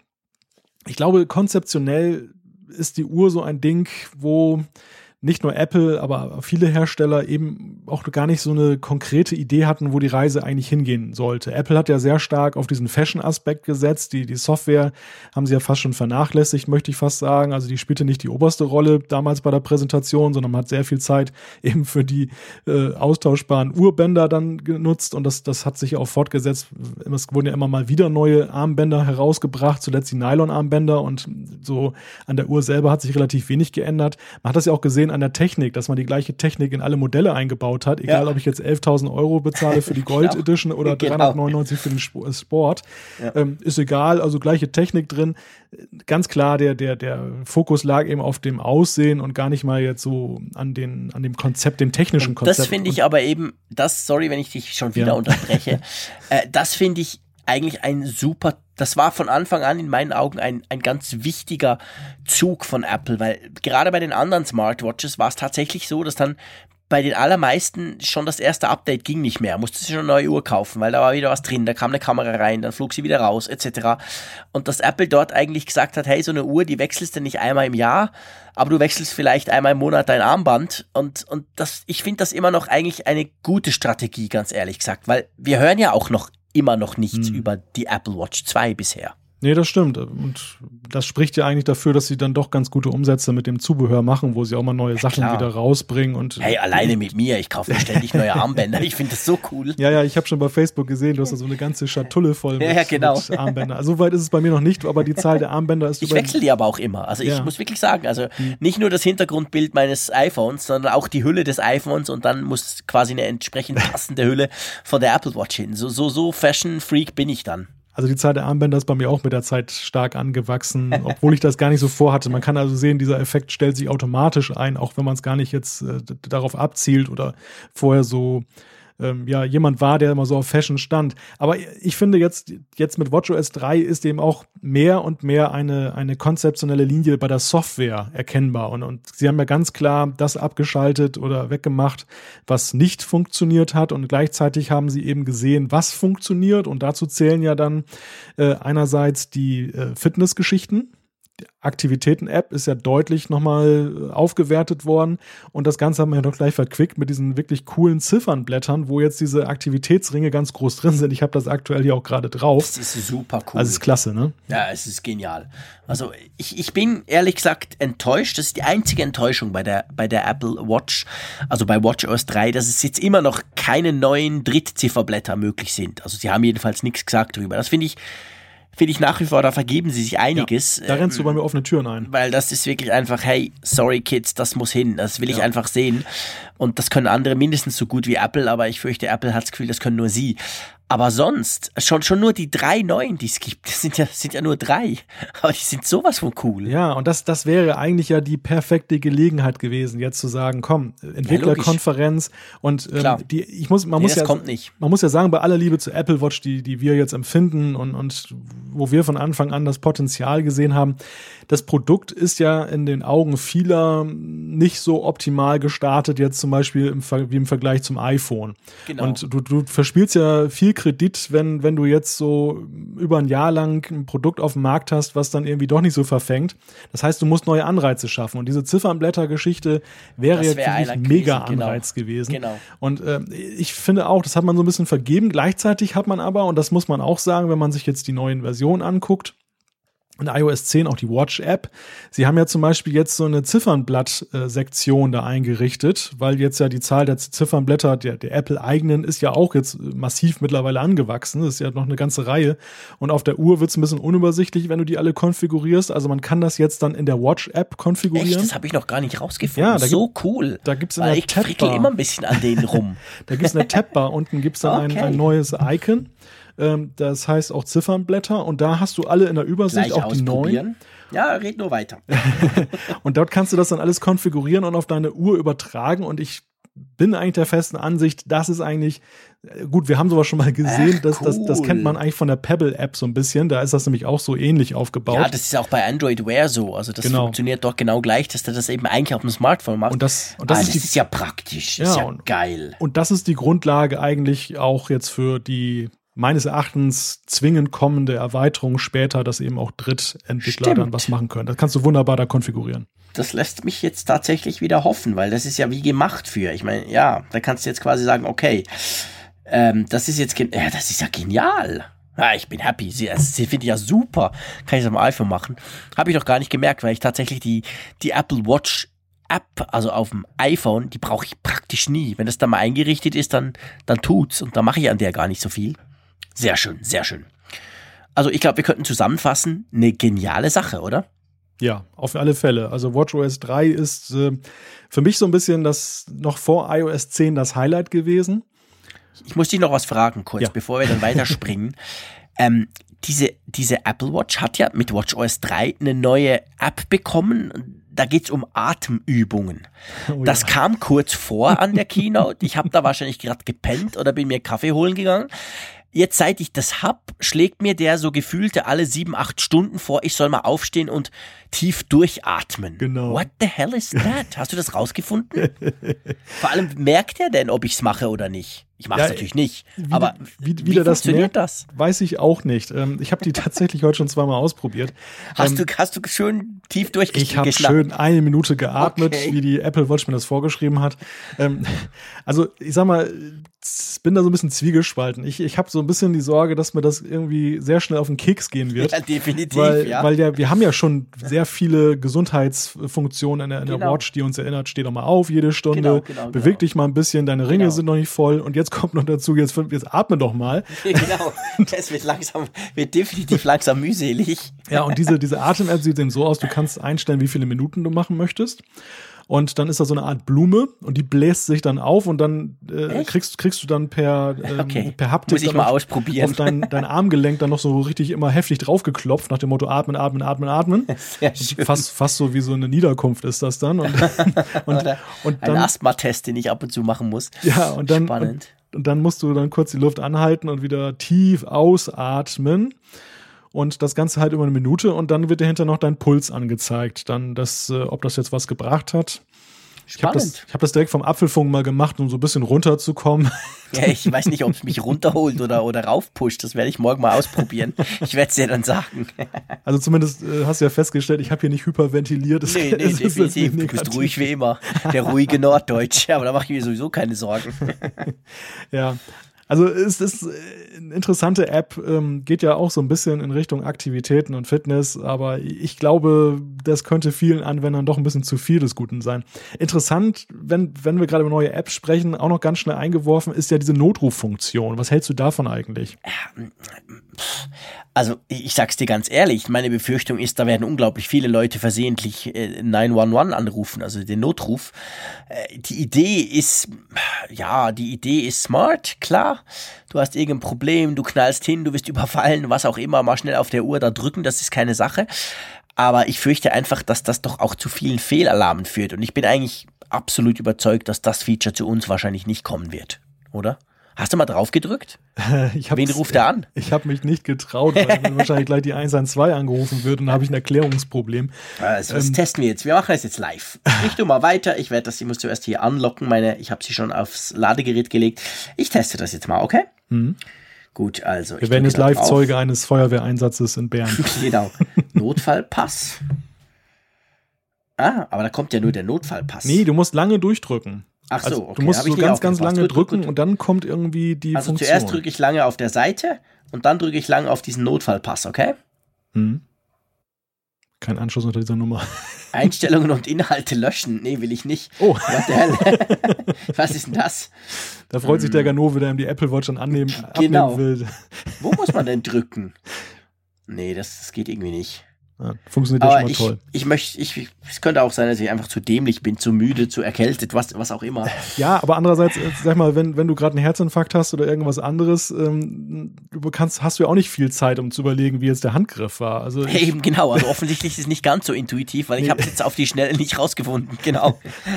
wenn man jetzt sich entschieden hat, statt Hilfe zu rufen, dann eben den Knopf zu drücken, das funktioniert nicht, dann war es eine echte fatale Fehlentscheidung. Ich, ich bin da nicht so ganz überzeugt von. Also mir fehlt irgendwie auf der einen Seite, wie du schon sagtest, dann die, die Sicherheitskontrolle, dass das nicht so ein Fehlalarm ist. Ich habe ein bisschen Sorge mittlerweile auch, dass ich das aus Versehen mal auslöse, aber Ja, anscheinend genau. ist es ja gar nicht so einfach. Nee, ist nicht so einfach. Passiert also nichts. Ich habe jetzt verschiedene Versionen ausprobiert. Nichts passiert. Also gut, nettes, nettes Gimmick, macht sich gut auf einer Ja. Präsentation, dass Genau, man Menschenleben genau, retten kann, aber genau. in der Realität wahrscheinlich nicht so toll. Ganz genau, sehe ich auch so. Machen wir weiter. Machen wir weiter. Springen wir zum Mac. Genau, es gibt einen neuen Namen. Juhu! OS X ist Geschichte, Jean-Claude. Yeah. OS X ist weg.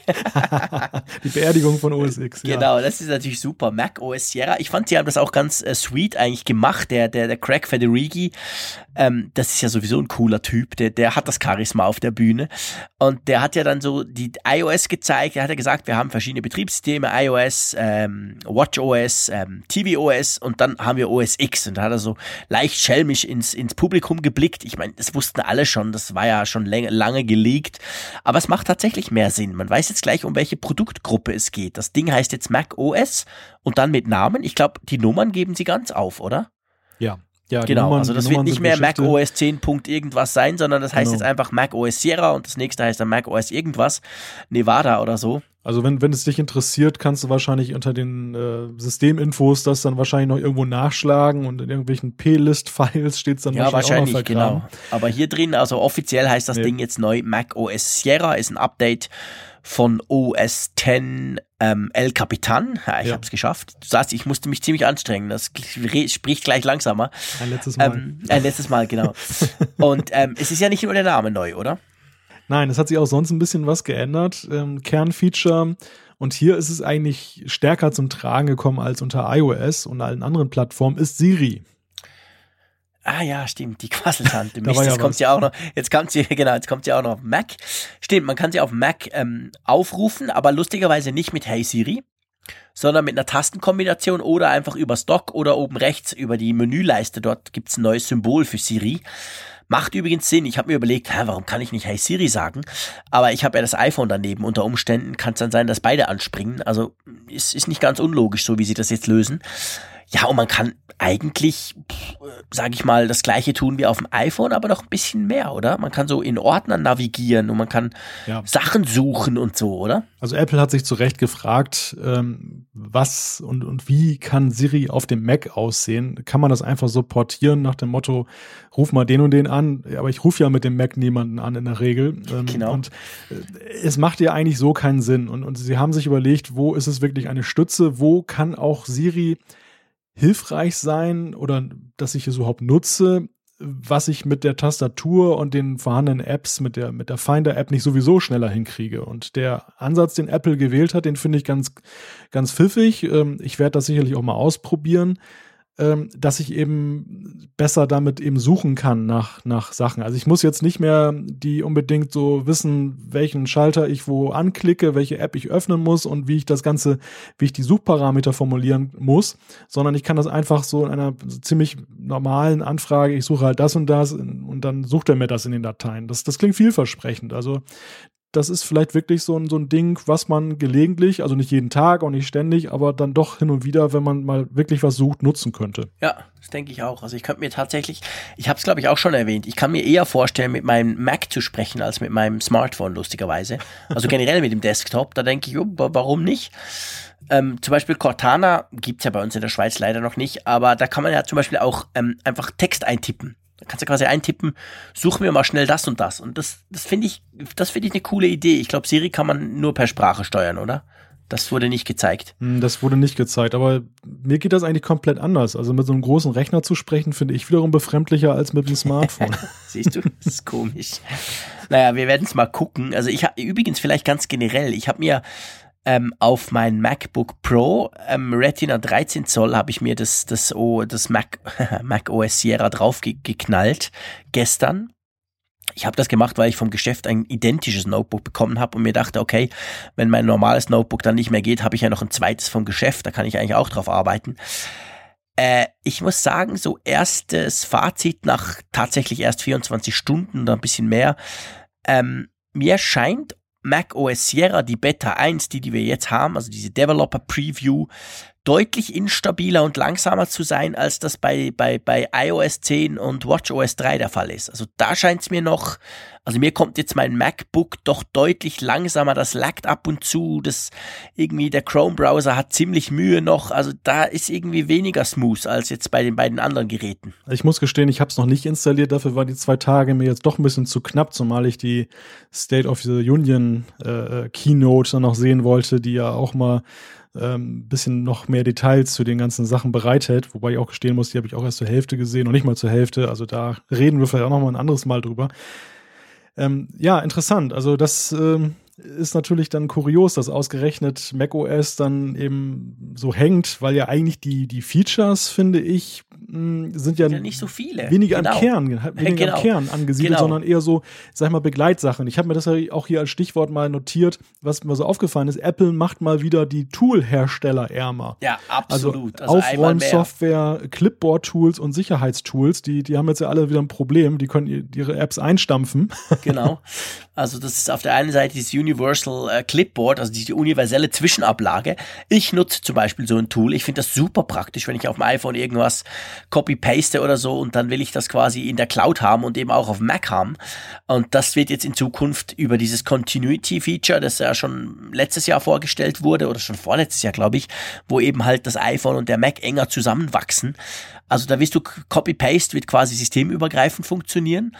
Und ähm, dazu kam ja noch dieses Auto-Unlock mit der Apple Watch. Ich muss leider gestehen, das habe ich noch nicht ausprobiert, finde das aber eine super coole Sache. Ähm, wie siehst du das?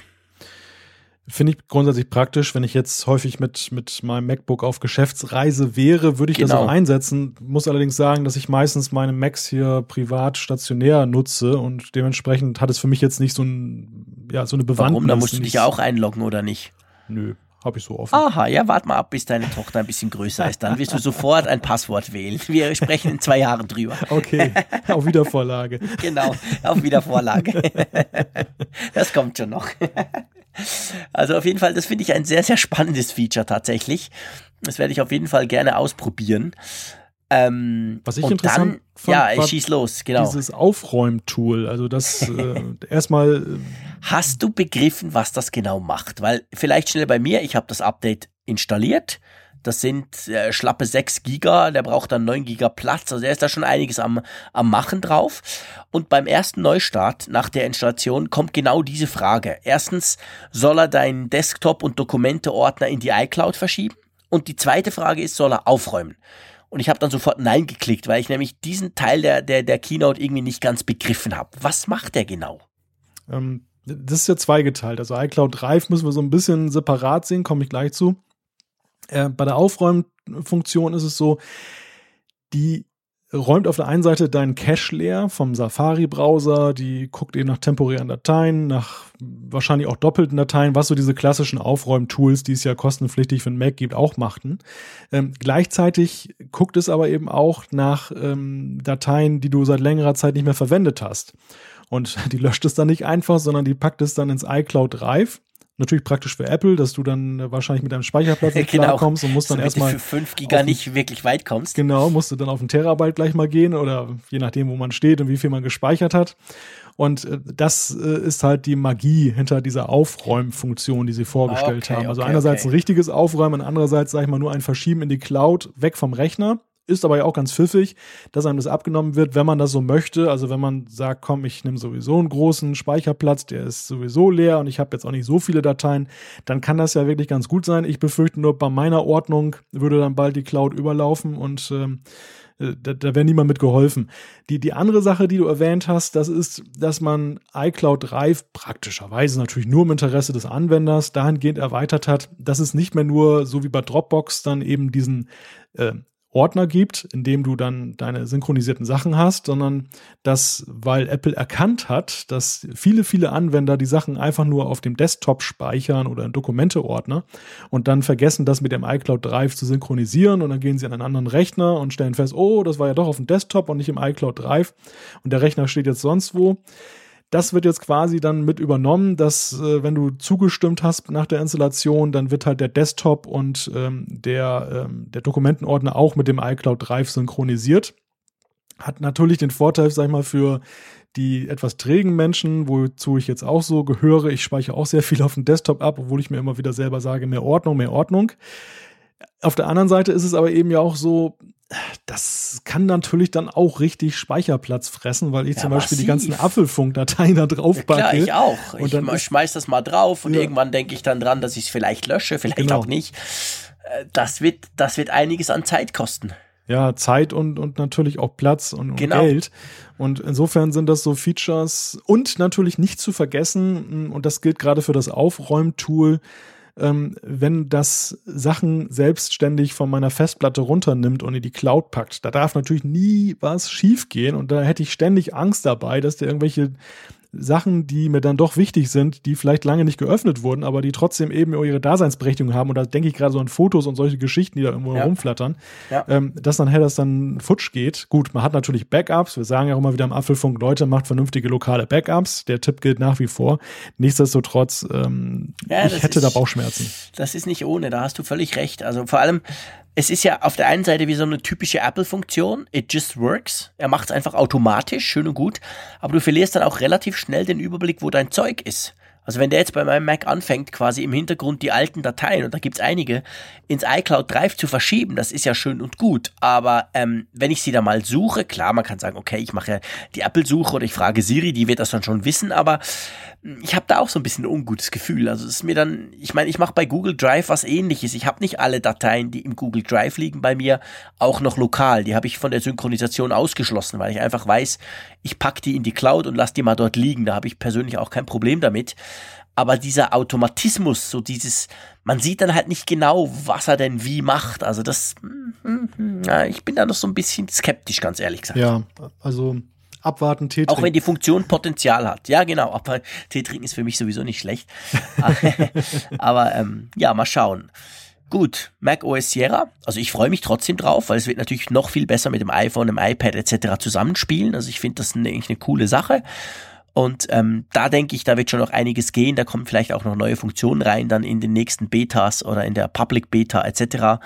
Im Moment bei Mac OS Scheiße. Bei Ma doch, Mac OS Sierra, stimmt doch, natürlich, genau. Ich dachte, ich habe sie wieder versemmelt.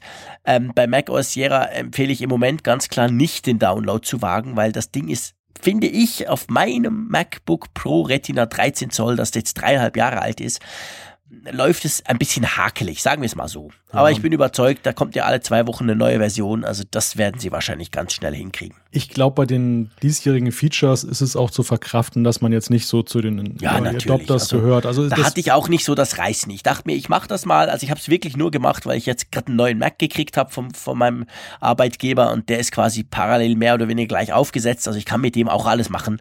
Von dem her ähm, dachte ich mir ja, okay, jetzt probierst du es. Aber das war mehr so, dass ich auch mal drauf gucken kann. Wohingegen bei iOS 10 und bei WatchOS 3 2 gebe ich zu, da hatte ich absolut das Reißen. Mhm. Das musste in der Nacht noch drauf, ganz spät. Aber ähm, bei, bei Mac OS Sierra ist das nicht unbedingt notwendig. Da kann man schon noch ein bisschen warten. Ja, es ist nicht so ein großes Update, wie das jetzt ähm, nee. vor ein oder zwei Jahren war, als das nee, Design ein bisschen anders war genau. und als gerade diese, diese Continuity-Features neu ja. waren, die ja doch dann irgendwie schon einen wirklich vorangebracht haben. Ja, die sind klasse, die sind absolut genial. Gut. Du, da war noch was mit Fernsehen, genau. ja, tvOS ähm, fallen mir eigentlich nur zwei Features ein, die da jetzt, die man nennen kann, protokollarisch und der, der Vollständigkeit halber. Das eine ist Single Sign-On. Also in Amerika ist es so, dass man eben viel Pay-TV hat, viele äh, Zugänge zu verschiedenen äh, Networks oder beziehungsweise Sendern über seinen Kabelprovider. Das Ganze ist eine ganz andere Landschaft als hier in Europa, wo man eben dann sein Fernsehsignal irgendwo aus einer Dose holt oder aus einem, vom Satellitenreceiver. Und ähm, da hat man eben die Vereinfachung eingeführt, dass man eben jetzt bei beim Apple TV einmal äh, Nutzerdaten eingibt und dann kann man alle gucken. Die, das amerikanische Publikum war sichtlich begeistert. Ja. Das war, glaube ich, die Stelle in der Keynote, wo ich dann die ganze Zeit herzhaft gegähnt habe, weil es mich überhaupt nicht interessiert ich auch. Ich hat. dachte, hey Mensch, was habt ihr für Probleme mit eurem blöden Kabelzeugs da? genau. Und, und, und der, das zweite Feature, und das ist wiederum ja auch für Europa interessant, aber eigentlich ja auch ziemlich belanglos, ist halt dieser Dark Mode. Also es gab viel Kritik, dass dieses äh, tvOS, das ja nun rund erneuert war, das alte Betriebssystem vom, ähm, vom Apple TV war ja eher dunkel gehalten. Äh, das neue war jetzt ja komplett hell und viele haben halt gesagt, hm, gefällt mir eigentlich gar nicht so mit dieser Helligkeit. Ich will das eigentlich so ein bisschen dezenter haben. Und Apple hat dann gesagt, gut, dann kriegt ihr halt jetzt einen Dark Mode und dann könnt ihr es umschalten. Wunderbar, alles gut. Aber ich fand eigentlich tvOS, das, das hätte man eigentlich fast schon eigentlich rausnehmen können. Na gut, man hat ja. sie aus Marketinggründen reingemacht, äh, um zu sagen, hier, es geht auch da voran. Genau, wir haben alle vier umgesetzt, also genau, bei allen vier was Neues gemacht. Äh, war aber eigentlich international totlangweilig und ähm, auch, sag ich mal, selbst wenn man es jetzt mal auf den amerikanischen Markt äh, isoliert betrachtet, also ein Login-Formular da jetzt einheitlich da als großes äh, Kernfeature zu feiern, ja, tut mir leid. Langweilig, ja. Ist super langweilig.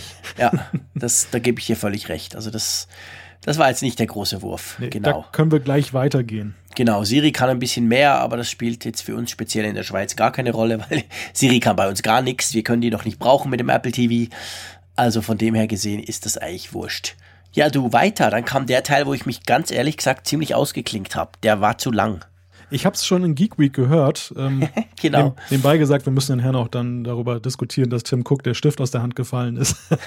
okay. Ist ein kleiner Running Gag. Markus Schule hatte gesagt, im Apfelfunk wird dann halt sehr ausführlich analysiert. Stimmt, auch, ja, du hast recht. Auch dann, genau. der, wenn Tim, Tim Cook genau. seinen Stift verliert. Das also, müssen wir natürlich. denke mal, das genau. werden, diesen Wunsch werden wir hier erfüllen. genau.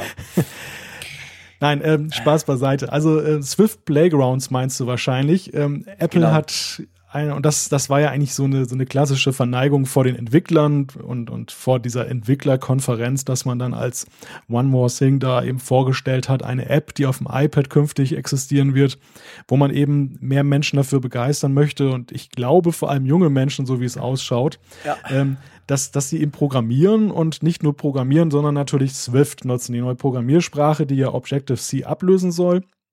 Apple wurde ja nicht müde zu betonen, dass ja Swift ein riesiger Erfolg ist ich bin da so ein bisschen zwiegespalten. Also es gibt eine gute Akzeptanz und ähm, diese, dieses Open Source Projekt wird ja auch massiv weiterarbeitet. Wir, äh, weitergearbeitet. Wir haben ja schon Swift 3, wo auch teilweise die Befehlssätze komplett nochmal ähm, überarbeitet wurden. Also wer Swift 1 gelernt hat, muss nochmal umlernen. Ähm, gleichwohl ist es so, dass viele Entwickler, glaube ich, nach wie vor auf Objective-C einfach setzen, aus der guten alten Gewohnheit heraus. Und es ist Klar. wirklich verdammt schwer, eben so gewachsene Strukturen und Objective-C ist ja nun wirklich uralt, das kommt noch aus diesen Next-Zeiten. Ähm, das jetzt umzukippen, so mal Schlag auf Schlag, dass die Leute nur das Neue nutzen wollen. Und Swift Playgrounds ist halt so ein Ding, wo man vielleicht sagen kann, Apple hofft darauf, dass es sich rauswächst, dass also künftige Entwickler von vornherein nur Swift einsetzen und irgendwann ist es weg, dann sind die alle in Rente. Und genau. das, das Ding, ähm, ja, wurde sehr ausführlich vorgestellt. Man kann da halt so ein bisschen rumspielen. Dann das Ganze, ich dachte im ersten Moment, Moment mal, was ist das denn? Ähm, Monument Valley hieß das doch, glaube ich, die, das coole Spiel. Also so, so sieht das so ein bisschen aus und dann kann man eben da irgendwie gucken, dass so ein Männchen da sich bewegt mit Programmcode und dann lernt man das halt fand ich jetzt für so ausgewachsene Entwickler, die da ja nun sitzen, die da 1000 Dollar bezahlen alleine für das Ticket zu dieser Entwicklerkonferenz, die wahrscheinlich da richtig komplexe Apps programmiert haben und dann stellt man denen da so ein Ding vor von wegen, da könnt ihr mal das Wasser manipulieren. Gut, ich meine, es war natürlich schon für Kids gedacht, weißt du? Ja, ja, aber ich, ich, ich war so ein bisschen hin und her gerissen, ob das jetzt dann doch das richtige Forum war. Also ob die, die Entwickler sich da nicht so ein bisschen veräppelt vorkommen dann, buchstäblich. Ähm, aber gleichwohl, ich finde die, ich finde die App persönlich cool. Also ich bin ja auch so ein bisschen immer noch interessiert an Swift. Man hat ja jetzt auch herausgehört, ich verfolge die Entwicklung mit, ähm, bin aber nach wie vor auf Objective-C unterwegs, der Gewohnheit wegen und ähm, dieser spielerische Ansatz könnte mir vielleicht auch gefallen. Also ich bin auch am überlegen, ob ich mir jetzt dann die iOS Beta auch aufs iPad ziehe, um nämlich Swift Playgrounds, was dort existiert, einfach mal ausprobieren zu können. Ich kann es eigentlich gar nicht abwarten, bis das in der Public Beta ist oder nachher im Herbst gibt's das Nur, Gibt es das nur fürs iPad? Leider ja, leider okay, ja. Okay. Also ich hatte erst die Hoffnung, dass, es, dass die App vielleicht auch so runterzuladen ist, weil sie eigentlich ja nicht mit dem Betriebssystem verknüpft ist. Aber ähm, das hat man dann doch irgendwie gekoppelt und okay. Ja. Also ich möchte vielleicht dazu noch sagen, ich, ich habe jetzt gesagt, es hat mich nicht so wahnsinnig interessiert, aber ähm, es ist schon so, also ich finde den Ansatz, Sie haben ja gesagt, eigentlich müsste jedes Kind die Möglichkeit haben, programmieren zu lernen. Das finde ich grundsätzlich eigentlich einen spannenden Ansatz, den sehe ich ähnlich. Ich bin überzeugt, dass wir sehr viele Jobs in 20, 30 Jahren definitiv nicht mehr haben werden, aber Programmierer braucht es immer. Also das schadet sicher gar nichts. Und sie wollen ja damit auch so ein bisschen quasi die Einstiegshürde senken und halt wirklich auf spielerische Art den Kids, den Jugendlichen, den Zugang zu so einer Programmiersprache, in dem Fall jetzt natürlich Swift, ermöglichen. Und das finde ich grundsätzlich eine ganz, ganz tolle Idee. Die unterstütze ich voll und ganz. Und wahrscheinlich wäre es für mich sogar das Richtige, um mal so ein bisschen reinzukommen in das ganze Programmierbusiness. Aber naja, ich war vielleicht auch schon ein bisschen müde am Ende der Keynote. Ja, es war so ein bisschen so dieser Apple Music äh, ja, genau, genau. Moment, der sich da wiederholte. Damals war das ja auch so eine elendig lange Keynote und dann kam noch eine sehr bescheidene äh, Musikpräsentation genau, dann da. Genau. Und das war jetzt bei mir auch so. Also ich, ich war auch echt jetzt ein bisschen so groggy, einfach von der hohen Dichte an Informationen, die da jetzt so zwei Stunden uns reingeprügelt wurden. Und dann äh, sollst du noch für so eine lange Demo dann noch die Energie aufwenden. Genau. War ein bisschen schwierig, muss ich ja, auch sagen. War ein also, bisschen viel. Bei, genau. bei aller Liebe für diese, diese App und diese Idee, du hast es ja gesagt, das ist sowohl konzeptionell eine schöne, eine schöne Sache. Persönlich muss ich sagen, interessiert es mich auch sehr, diese App. Und ich finde sie auch schön gestaltet, so was ich jetzt gesehen habe in der Demo. Aber es ja. musste nicht mehr so ausladend sein. Ja, genau. es muss nicht mehr so viel sein. Ja, wir haben noch ein letztes klitzekleines Thema. Ja, ja, es, es, es tauchte auch in der Keynote auf. Ein kleines Landesfähnchen äh, erschien genau. uns da in diesem typischen Ist Ballon. ja selten genug. genau. Die Schweiz mal irgendwo erscheint. Roter Untergrund mit weißem Kreuz. Genau. Also ganz konkret Apple Pay Start diesen Sommer ähm, hier bei uns in der Schweiz. Das dürfte wahrscheinlich schon Ende Juli der Fall sein, wie man mir zugeflüstert hat. Ist für uns Schweizer natürlich eine schöne Sache, ähm, ist auch für mich nicht ganz, kommt nicht überraschend. Also man hat das erstens schon länger vermutet, aber auch wir Schweizer, wir zahlen doch mit einem ganz großen Anteil Bargeld los. Ich glaube viel mehr als, als ihr Deutschen, um das jetzt mal so plakativ zu sagen. Wir haben alle Karten, äh, wir haben überall Terminals, also es gibt schon unter, rund 150.000 Terminals, die mit Apple Pay funktionieren würden, weil sie NFC-mäßig ausgerüstet sind. Also die Infrastruktur generell ist da. Ja, und jetzt legt Apple los. Sie haben es bei uns natürlich mit ziemlicher Konkurrenz zu tun. Bei uns ist es so, dass wir eigentlich zwei große, ich sag mal, Bezahl-Mobile-Payment-Apps schon haben. Die eine heißt Payment, die andere heißt Twint. Und die schließen sich jetzt zusammen. Die eine ist von den Banken, die andere ist von der Postfinance. Bei uns ist die, die Post quasi, so wie bei euch, glaube ich, die Postbank ist auch sehr, sehr stark. Fast jeder Schweizer hat so eine Postcard, nennt sich das, so eine gelbe Zahl, so eine gelbe Debitkarte. Und die haben bis jetzt unabhängig voneinander gewurstelt, aber haben jetzt gemerkt, hups, Apple kommt, das war ja schon länger erwartet worden und haben sich jetzt zusammengeschlossen für dann in den Herbst. Apple wird jetzt in dem Fall ein bisschen schneller sein ja, mal schauen. Also ich denke schon, Apple Pay dürfte in der Schweiz wahrscheinlich relativ schnell in bescheidenem Maße, weil klar, das werden am Anfang nur so die Early Adapters wie ich ausprobieren, aber das denke schon, die werden sich einen Platz erkämpfen in diesem Mobile Business, also in diesem Mobile ähm, Payment Bereich. Ja, da kann ich natürlich nur sagen, dass ich so ein bisschen neidisch bin, dass du uns jetzt ausprobieren darfst. Aber äh, es überrascht natürlich überhaupt nicht, dass jetzt Deutschland da den, den kürzeren zieht. Wir hatten das ja auch thematisiert in den vergangenen Folgen. Es gab ja auch die sehr schöne Zuschrift von einem Hörer, der sich dann in der Finanzbranche auskennt, der uns das ja auch intensiv geschildert hat, woran es liegt. Also einerseits Technik, äh, Gebühren und, und was da alles da eine Rolle spielte. Und ähm, ja, das, ähm, also es freut mich einfach, dass, dass dass Apple Pay weiter Kreise zieht, dass es auch auf dem europäischen Kontinent jetzt dann eben an mehr Stellen ist. Und ich glaube, man darf da gar nicht nur neidisch sein, sondern es ist eben auch gut, jetzt sag ich mal, für Deutschland, dass in einem Nachbarland das passiert. Denn sowas ist ja auch durchaus inspirierend, dass dann eben dann vielleicht dann doch mal die Deutschen sagen, ach ja, hm, ist irgendwie cool, wollen wir auch haben. Und dann äh, rüstet man hier mal die Technik auf und man wird ein bisschen unbürokratischer und vielleicht passiert es ja irgendwann, dass wir auch nochmal Apple Pay kriegen. Genau, Ansonsten der nächste Schweizurlaub ist, äh, muss gebucht genau, werden.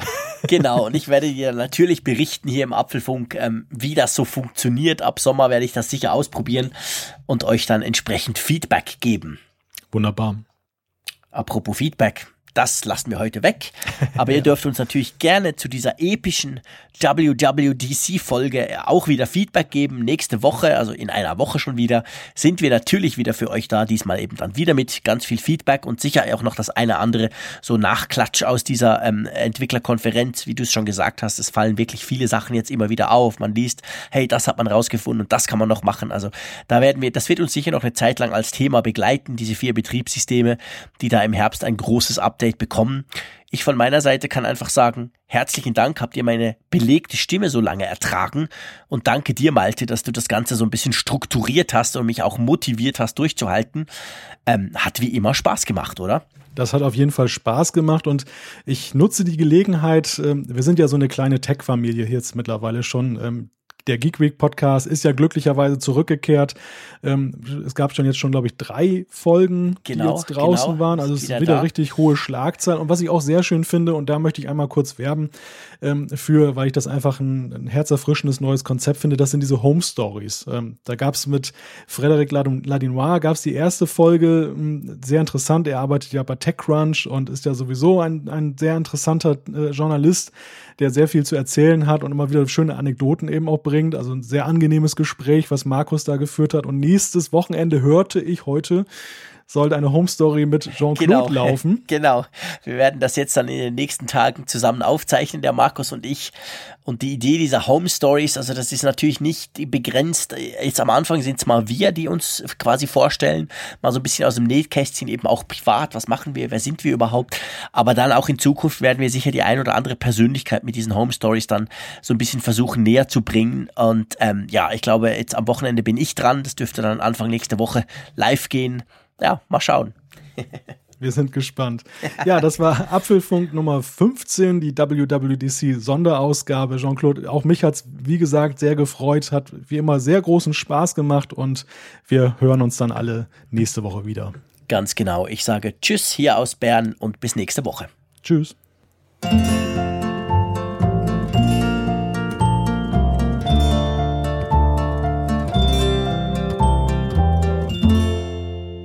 Apfelfunk, der Podcast über Apple-Themen. Mehr Infos unter www.apfelfunk.com.